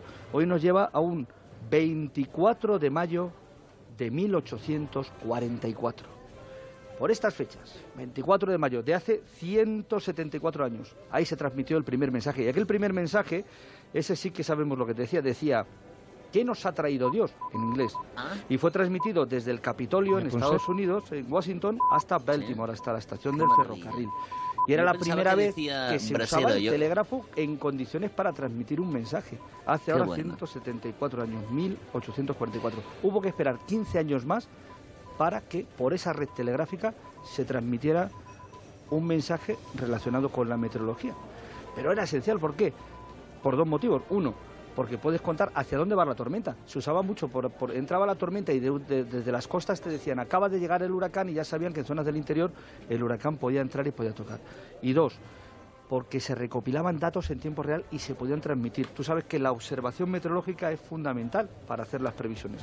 Bueno, pues antes se observaba el dato en un sitio y cuando te lo contaban, pues ya había cambiado la presión, la temperatura, la dirección del viento, necesitaban la mayor aproximación posible. Y eso lo consiguió el telégrafo. Y así pudieron ir transmitiendo datos de distintos sitios y alguien en una sede central confeccionar el mapa del análisis de superficie de ese momento y de la previsión para 24 horas. Y eso se hacía, Juan, ¿sabes cuándo? ¿Dónde empezaron a hacerlo? Por un lado, en Londres y por otro, en París. Y desde Londres a París también se transmitían esos datos a través del telégrafo. Y así conseguían naciones que estaban enfrentadas por otros motivos, por la guerra y por sus ámbitos y gracias territoriales, estar unidos, en este caso, por la meteorología, para transmitir sus conocimientos y a través del telégrafo. Qué interesante, Eso ¿verdad, es- Eduard? eso- Sí, es Carlos, fantástico. Iba a decir que realmente eso se, se utilizaba. El primer mensaje hubiera sido fantástico, que hubiera sido, claro que sí, guapi. por ejemplo, ¿no? Eh, pero se utilizaba por desgracia o por suerte en, la- en el tema, en la guerra, en la guerra mundial. ¿eh? Sí. muy. Una guerra también está en el origen, porque entre medias de estas dos fechas, 1844, primer mensaje, 1859, primer mensaje meteorológico, tuvimos el 1854, que fue la batalla de Crimea, donde una tempestad se llevó por delante la flota eh, de los barcos ingleses y franceses y dijeron, pero ¿cómo nadie nos ha avisado de esta tempestad? Y precisamente Le Verrier dijo, si hubiera tenido el telégrafo a mi servicio, podíamos haber anticipado esta derrota por los elementos que sufrieron los barcos en la batalla de Crimea. Así que mira, ahí No había- 15 años después lo pusieron a disposición y ahí tenemos el origen de lo que usamos ahora todos los días, Juanra, porque ahora usamos No el WhatsApp. cobertura. Claro, Sí. usamos el WhatsApp. El WhatsApp es lo mismo. Esto que te he contado es el origen del WhatsApp, porque es telegrafiar, es decir, es escribir a distancia. Antes de este momento no se había podido escribir a distancia y ahora sí lo hacemos todos los días a través del WhatsApp, que por cierto es el que se ha cargado el telégrafo. La última red telegráfica en Estados Unidos, la de la compañía Western Union, cerró en 2006. Esa es la última de Estados Unidos. Pero la última de todo el mundo era la red de telégrafos estatal de India y esa cerró sus servicios el 14 de julio de 2013. O sea, hace nada, Ahí hace nada. se acabó la era del telégrafo. Quédate con lo mejor, con Rocío Santos. Ahora mismo, si no estás en las redes sociales, no eres absolutamente nadie. Sobre todo en Instagram, que es la que más auge está teniendo en los últimos meses e incluso años. También Twitter, Facebook, hay un montón de redes sociales. En más de uno quisimos hablar con Andoni Alonso. Él nos advierte de uno de los peligros de estas redes sociales, es que alentan el narcisismo individualista. El riesgo de deshumanización o la realidad de deshumanización de las redes sociales por lo obvio de que eh, nos, nos conectamos con la red y desconectamos con las personas. Bueno, ese, es- ese es un, un- un caso importante, pero también yo creo que más importante que la deshumanización es alentar esa especie de narcisismo individualista y mm, no darse cuenta que estamos en la realidad social. Alguien decía con mucha razón, bueno, si me permites extenderme, que Sí, la, claro. diferencia, la diferencia es que cuando tú vas por la calle y ves Bueno, cosas- no, perdona, profe, no, no- no- no es una clase. Ajá. Nos tuteamos y tal. Si tú lo permites, Cañita, nos tuteamos. No es una clase, Sí, pero vamos, claro. puedes extenderte. Vale. Por favor. Lo que le gana. sí. No, yo lo que decía es que cuando vamos por la calle vemos cosas que no nos gusta ver, vemos gente en situaciones desfavorecidas, etcétera, etcétera, ¿no? Si estamos viviendo solamente en Internet y en las comunicaciones no vemos solamente, vemos aquello que queremos ver. Entonces, desde ese punto de vista, ser parte de la sociedad se convierte en una cosa muy complicada. Porque, insisto, eh, uno ve, ve a las manifestaciones de las Kellys, ve la manifestación de los, de los eh, eh, pensionistas y todas estas cuestiones que quizá no le guste o le parezca bien o le parezca mal o le parezca media, pero lo tiene que ver porque vive en la polis, en la, en la ciudad. Si uno se mete y se absorbe ahí, eh, va a ver siempre las cosas que a él le interesa, la gente que piensa como él y los grupos que le apoyan eh, en lo que él opina. Entonces, hasta la opinión más descabellada va a tener respaldo. Seguro que hay 500, 600, 700 que van a apoyar una, una idea por muy idiota o por muy absurda que sea.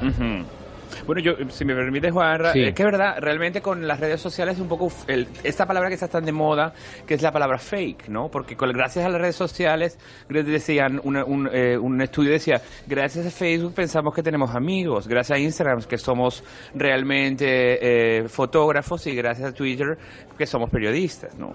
Pero bueno, a mí realmente lo que me llama mucho la atención es que eh, eh, eh, tú, Andoni, no usas redes sociales, para ti dice que es, bueno, un poco como el tabaco que hubo en la época, que molaba Exacto, fumar y que sí. ahora somos conscientes de- del mal que hace y con las redes sociales un poco eh, opinas lo mismo, ¿no? Que puede provocar incluso desórdenes mentales. ¿Tú crees que hay alguna red que sea la más maléfica, por ejemplo? No, no creo que tanto como desórdenes mentales, yo de verdad las cuestiones psicológicas me interesan. Pero, pero se ha demostrado científicamente que, por ejemplo, cre- Ay. crea una adicción. Eso de científica, demostrado científicamente, en fin. Por ejemplo, entonces decías las eh, fake news. ¿Por qué no llamamos trolas? Tenemos en castellano una palabra perfectamente Es clara. verdad, es verdad, Pero, y eso no es una cosa tonta, porque si tú ahora te coges cualquier, coges Google Scholar o te coges cualquier eh, eh, buscador eh, sesudo, tendrás 14.000 artículos científicos y académicos intentando describirte la categoría de la fake news, etcétera, etcétera. Y es una trola, y es una mentira, y mentiras ha habido a lo largo de toda la historia. Entonces, eh, eh, si no cuidamos el lenguaje, ese es el problema que tenemos. Respecto a lo otro, es, eh, yo no estoy hablando tanto de las cuestiones psicológicas, si uno se, se vuelve eh, más cerrado o no. Yo lo estoy diciendo es que cuando uno vaya a hacer un, un seguro médico y haya estado durante cuatro o cinco años utilizando un Fitbit y le haya mandado toda esa información a- de su estado de salud a un sitio, le van a cobrar más o menos, depende de cómo esté. Si uno está haciendo, eh, perdiendo el tiempo miserablemente en, en Facebook y cuando una empresa eh, de, de- de un banco, etcétera, eh, haga una historia crediticia, pues seguramente le dirá que ese tío es un vago y que no tiene posibilidad de devolver el crédito. Estamos hablando de cosas más concretas. No, no me interesa tanto si uno psicológicamente se siente encerrado, etcétera. Eso yo creo que es una cuestión más bien secundaria. Bueno, por lo menos no es mi campo, no, no me interesa tanto. Eh, El jefe de diseño ético, ex jefe de diseño ético de Google, Tristan Harris, eh, ha dicho que no nos percatamos los usuarios de que hay un ejército de ingenieros que se valen de todo tipo de técnicas para convertirnos en adictos, que saben cómo generar ansiedad y la sensación constante de que te estás perdiendo algo. Eso yo creo que lo podemos identificar todos. Pero ¿eso está buscado? ¿Se utiliza malévolamente ese resorte? No necesariamente. Yo creo que, a ver, eh, a veces estamos hablando de algunas cuestiones políticas aquí del, del país, etcétera. Este es un país sin consecuencias, que decía alguien. Un país sin consecuencias. pas- pasan cosas, eh, eh, estamos todo el rato viendo escándalos eh, tal y desaparecen. O sea, eh, es una especie como de, de constante... ¿no? Entonces, en ese sentido, es, no tenemos tiempo.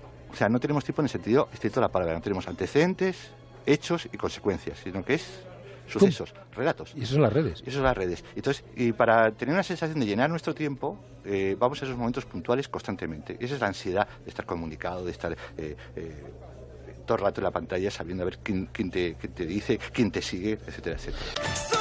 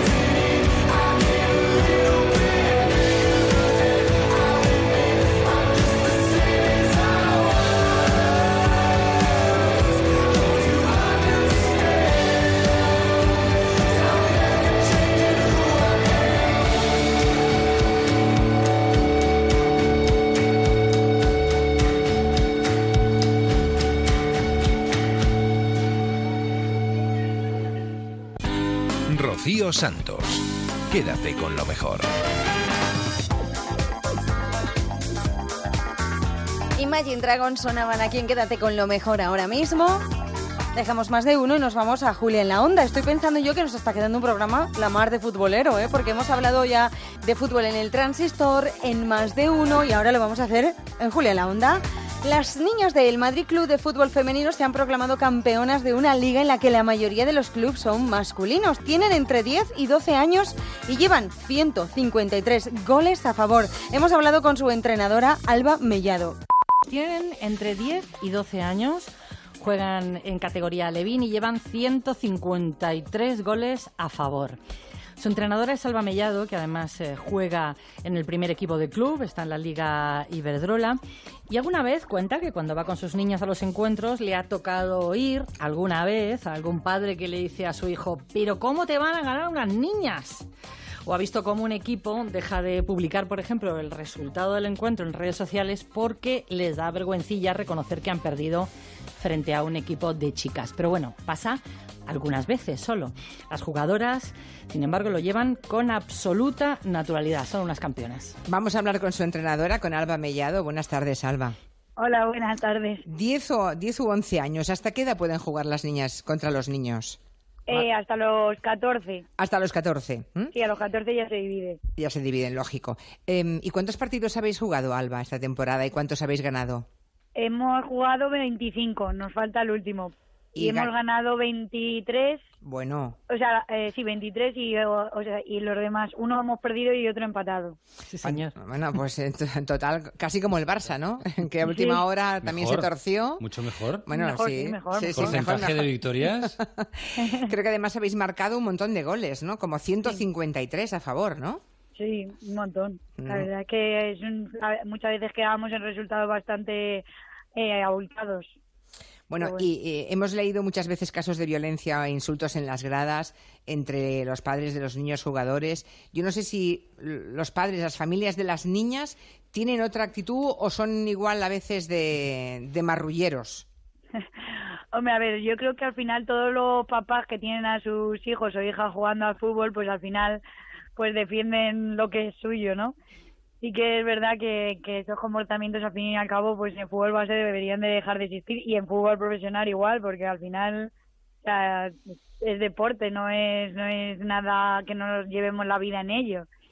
Pero bueno, sí que a lo- a lo- algunos papás contra los que nos hemos enfrentado, pues no son, comen- son comentarios indirectos machistas porque no re- realmente piensan que no lo son, pero sí que sí que lo son, pero bueno. Ya, ya. Tampoco. Casi nadie asume la verdad ¿no? en este Mm. asunto. Oye, hasta mm, el, el- el fútbol, desde luego, está muy masculinizado, ¿no? Eh, ¿Qué problemas te has encontrado para, para jugar o para entrenar a tu equipo de alevines? Porque seguro no habrá sido fácil. Hombre, yo la verdad es que problemas nosotros ninguno, porque nuestro club es exclusivamente femenino.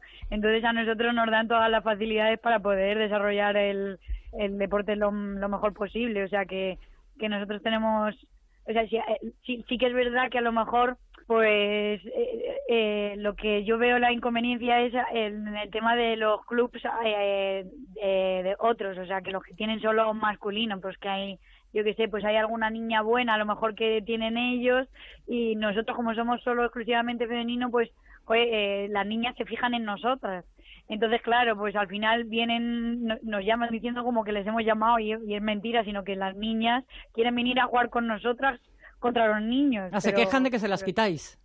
¿Eh? ¿Se No, quejan de que no. se las quitáis o qué? Sí, sí, dicen que se las quitamos, pero realmente no se las quitamos, sino son ellas las que vienen por sus propios pies a- Claro, al claro. equipo, ¿sabes? Claro, se lo trabajan. Claro. Oye, Claro. el otro día conocimos a una madre de Badajoz, puede, Alba, que te llegase también a ti la historia, una madre de, de una chica que juega fútbol y que está pues haciendo la colección de cromos de fútbol femenino para que sus hijas, que son muy aficionadas, pues puedan coleccionarlos, porque no hay colección de cromos de las chicas futbolistas. ¿Qué te parece la iniciativa? Hombre, pues a mí me parece una iniciativa muy bonita, la verdad. Yo que sé, al final en el masculino pues meten de todo y a nosotras pues como al final nos dejan ahí en un segundo plano. Y bueno, al final son cosas que irán cambiando. También es verdad que el fútbol masculino pues ¿cuántos años lleva desarrollándose? Pues muchos, ¿no? Muchísimos. Entonces al final pues son cosas que tienen que ir despacio. Tampoco por correr mucho va a ser mejor para nosotras. ¿eh? Yo, yo pienso que las cosas despacito pero con buena letra, no, no deprisa y, y mal corriendo, no. Oye, no ¿y, a ti. ¿y a ti cuál es tu futbolista mm, preferido, Alba? De chicos, Messi. Messi, vale. Dice Quintanilla, claro, le gusta el mejor. Claro, claro, a ver. Como a todos, normal. Quédate con lo mejor en Onda Cero. Dentro de muy pocos días se podrá alquilar en Murcia un Lamborghini Huracán que el fabricante italiano le regaló en pasado noviembre al Papa Francisco. El coche fue subastado por Sotheby's para hacer obras benéficas y ha sido comprado por Francisco Martín, propietario de una empresa de coches de lujo de Murcia. Francisco decidió subastarlo para hacer obras benéficas con ese dinero. Estamos, estamos de acuerdo que el Papa tiene buenas ideas. Sotheby's lo puso a la venta por 200.000 euros y el Lamborghini Huracán se viene a España, a Murcia, porque lo ha comprado Francisco Martín, que es propietario de una empresa de coches eh, de lujo de alquiler y ha pagado 715.000 eurazos por el Huracán del Papa. Caray, pues hay que hablar con este caballero. Francisco. Martín, buenas tardes. Hola, buenas tardes. ¿Llegó ya el coche? ¿Ya lo tiene en su poder o tiene usted que ir a recogerlo? No, estamos a la espera de poder recogerlo. Ajá. ¿Tiene usted que ir a recogerlo al Vaticano? ¿Se lo llevan a Murcia? ¿Cómo va esto? Eh, lo tenemos que re- recoger de Mónaco. Ah, Mónaco. Sí, Ya, bueno, ese va a ser un viaje que imagino que hará usted personalmente, ¿no, Francisco, o no? sí, así es. Eh, Directamente. Claro, coger el Lamborghini, venirse Mónaco-Murcia, pues toda una experiencia, ¿no? Bueno, eh, y ya ha hecho la transferencia, ya ha hecho el pago, todo ya está ok, ¿no? Ya está todo en marcha, sí. ¿Y qué va a hacer con el Lamborghini, señor Martín? ¿Lo va a poner en alquiler para, para clientes? ¿Es para usted? ¿Es un capricho personal? Pues mire usted, lo primero que vamos a hacer va a ser ponerlo, lo vamos a llevar al Vaticano.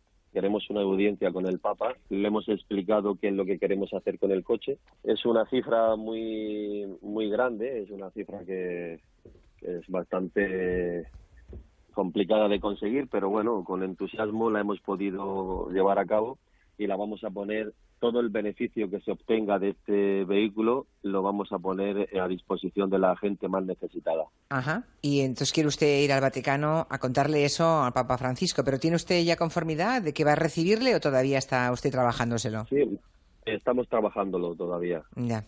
¿Qué tiene de especial el coche? O sea, además de ser un coche de lujo, evidentemente, ¿tiene algún detalle por el hecho de haber sido regalado al Papa Francisco? No sé si el color, el salpicadero, no sé, algo, Está algo personalizado, personalizado o no. Sí, es un coche totalmente fabricado y personalizado para, para el Papa, totalmente hecho a medida para él. Es un modelo básico, digamos, eh, dentro del Lamborghini Huracán, pero todos los elementos que lo integran están personalizados ah, para el Papa.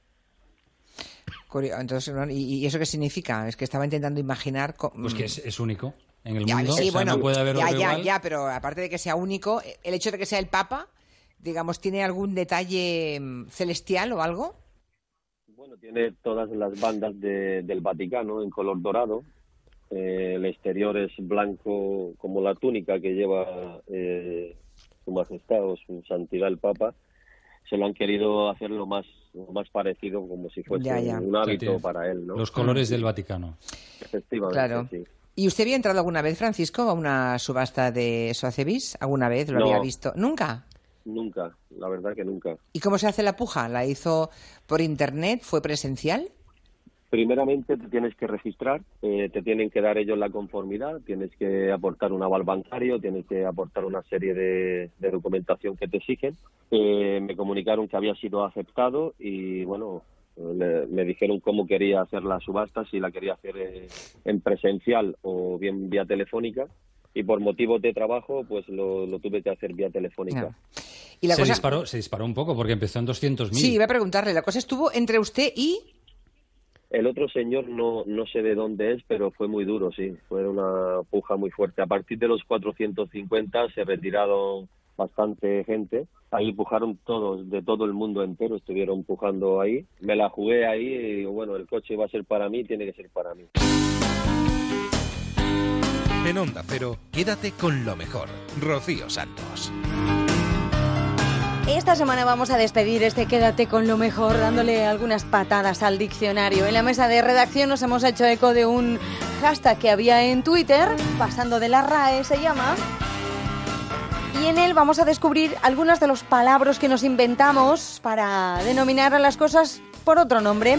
Y así terminamos. Espero que hayáis pasado una feliz noche junto a nosotros. Os esperamos la madrugada del viernes al sábado a eso de las 4 o 3 en Canarias. Que disfrutéis mucho de la semana. Adiós.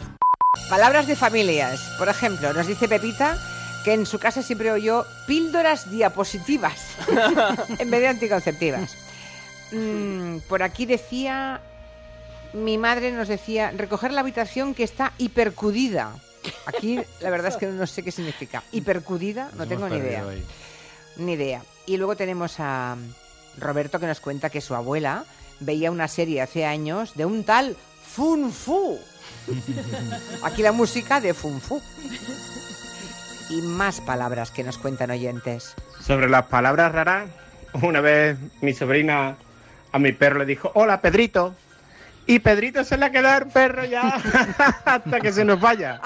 Nadie le llama ya perro, nadie le llama ya su nombre, Pedrito. Mi padre, el pobre que era un santo bendito, cuando se enfadaba conmigo o con mis hermanas, siete hijas tuvo el pobre mío, decía joder en vez de decir joder con R y nos reíamos muchísimo y nos aguantábamos la risa y en mi casa se ha quedado decir joder con L igual que decir naide que es como lo decía él en vez de nadie decía naide Yo tengo tres hijos y la pequeña de todas tenía una lengua trapo y cuando le contábamos los cuentos por la noche decía, mamá, mamá, cuéntame el cuento de Calanieves y el Frimpere. También decía árbol en vez de árbol. Me di cuenta del mal genio que tenía al volante cuando mi hijo de un añito, en una vez que dije yo, y este tío, por un coche que pasó así un poco, y dijo él, y polla.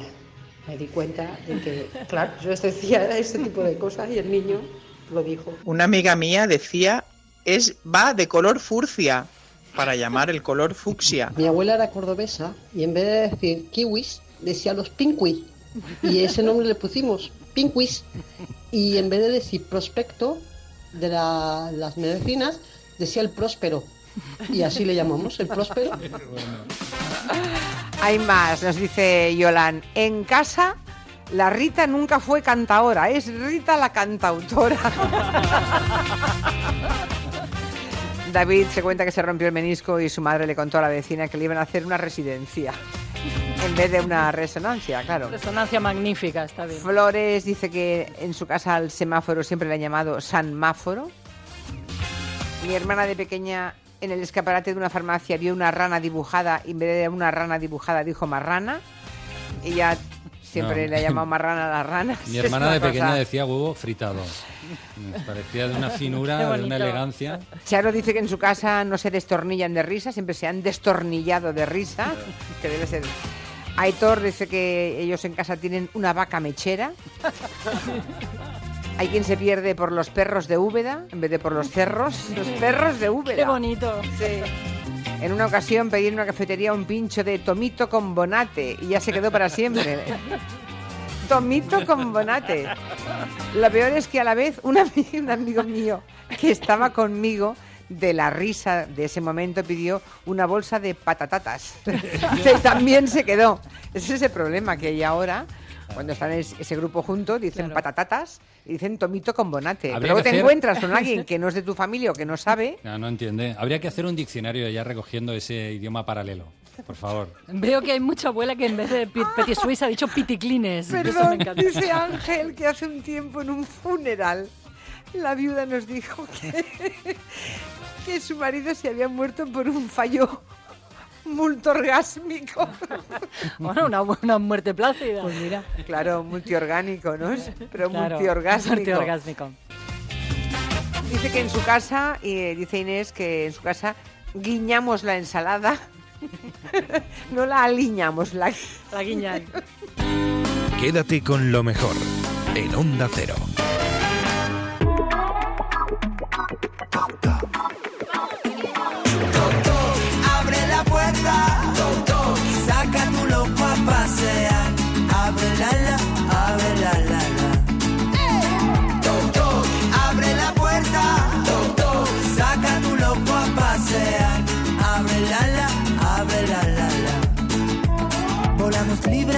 Las jaulas de lo correcto. rodamos en alegría entre tanto entrecejo. Danzamos como los gatos sobre sus techos. Saltamos sin carrería entre tanto consejo.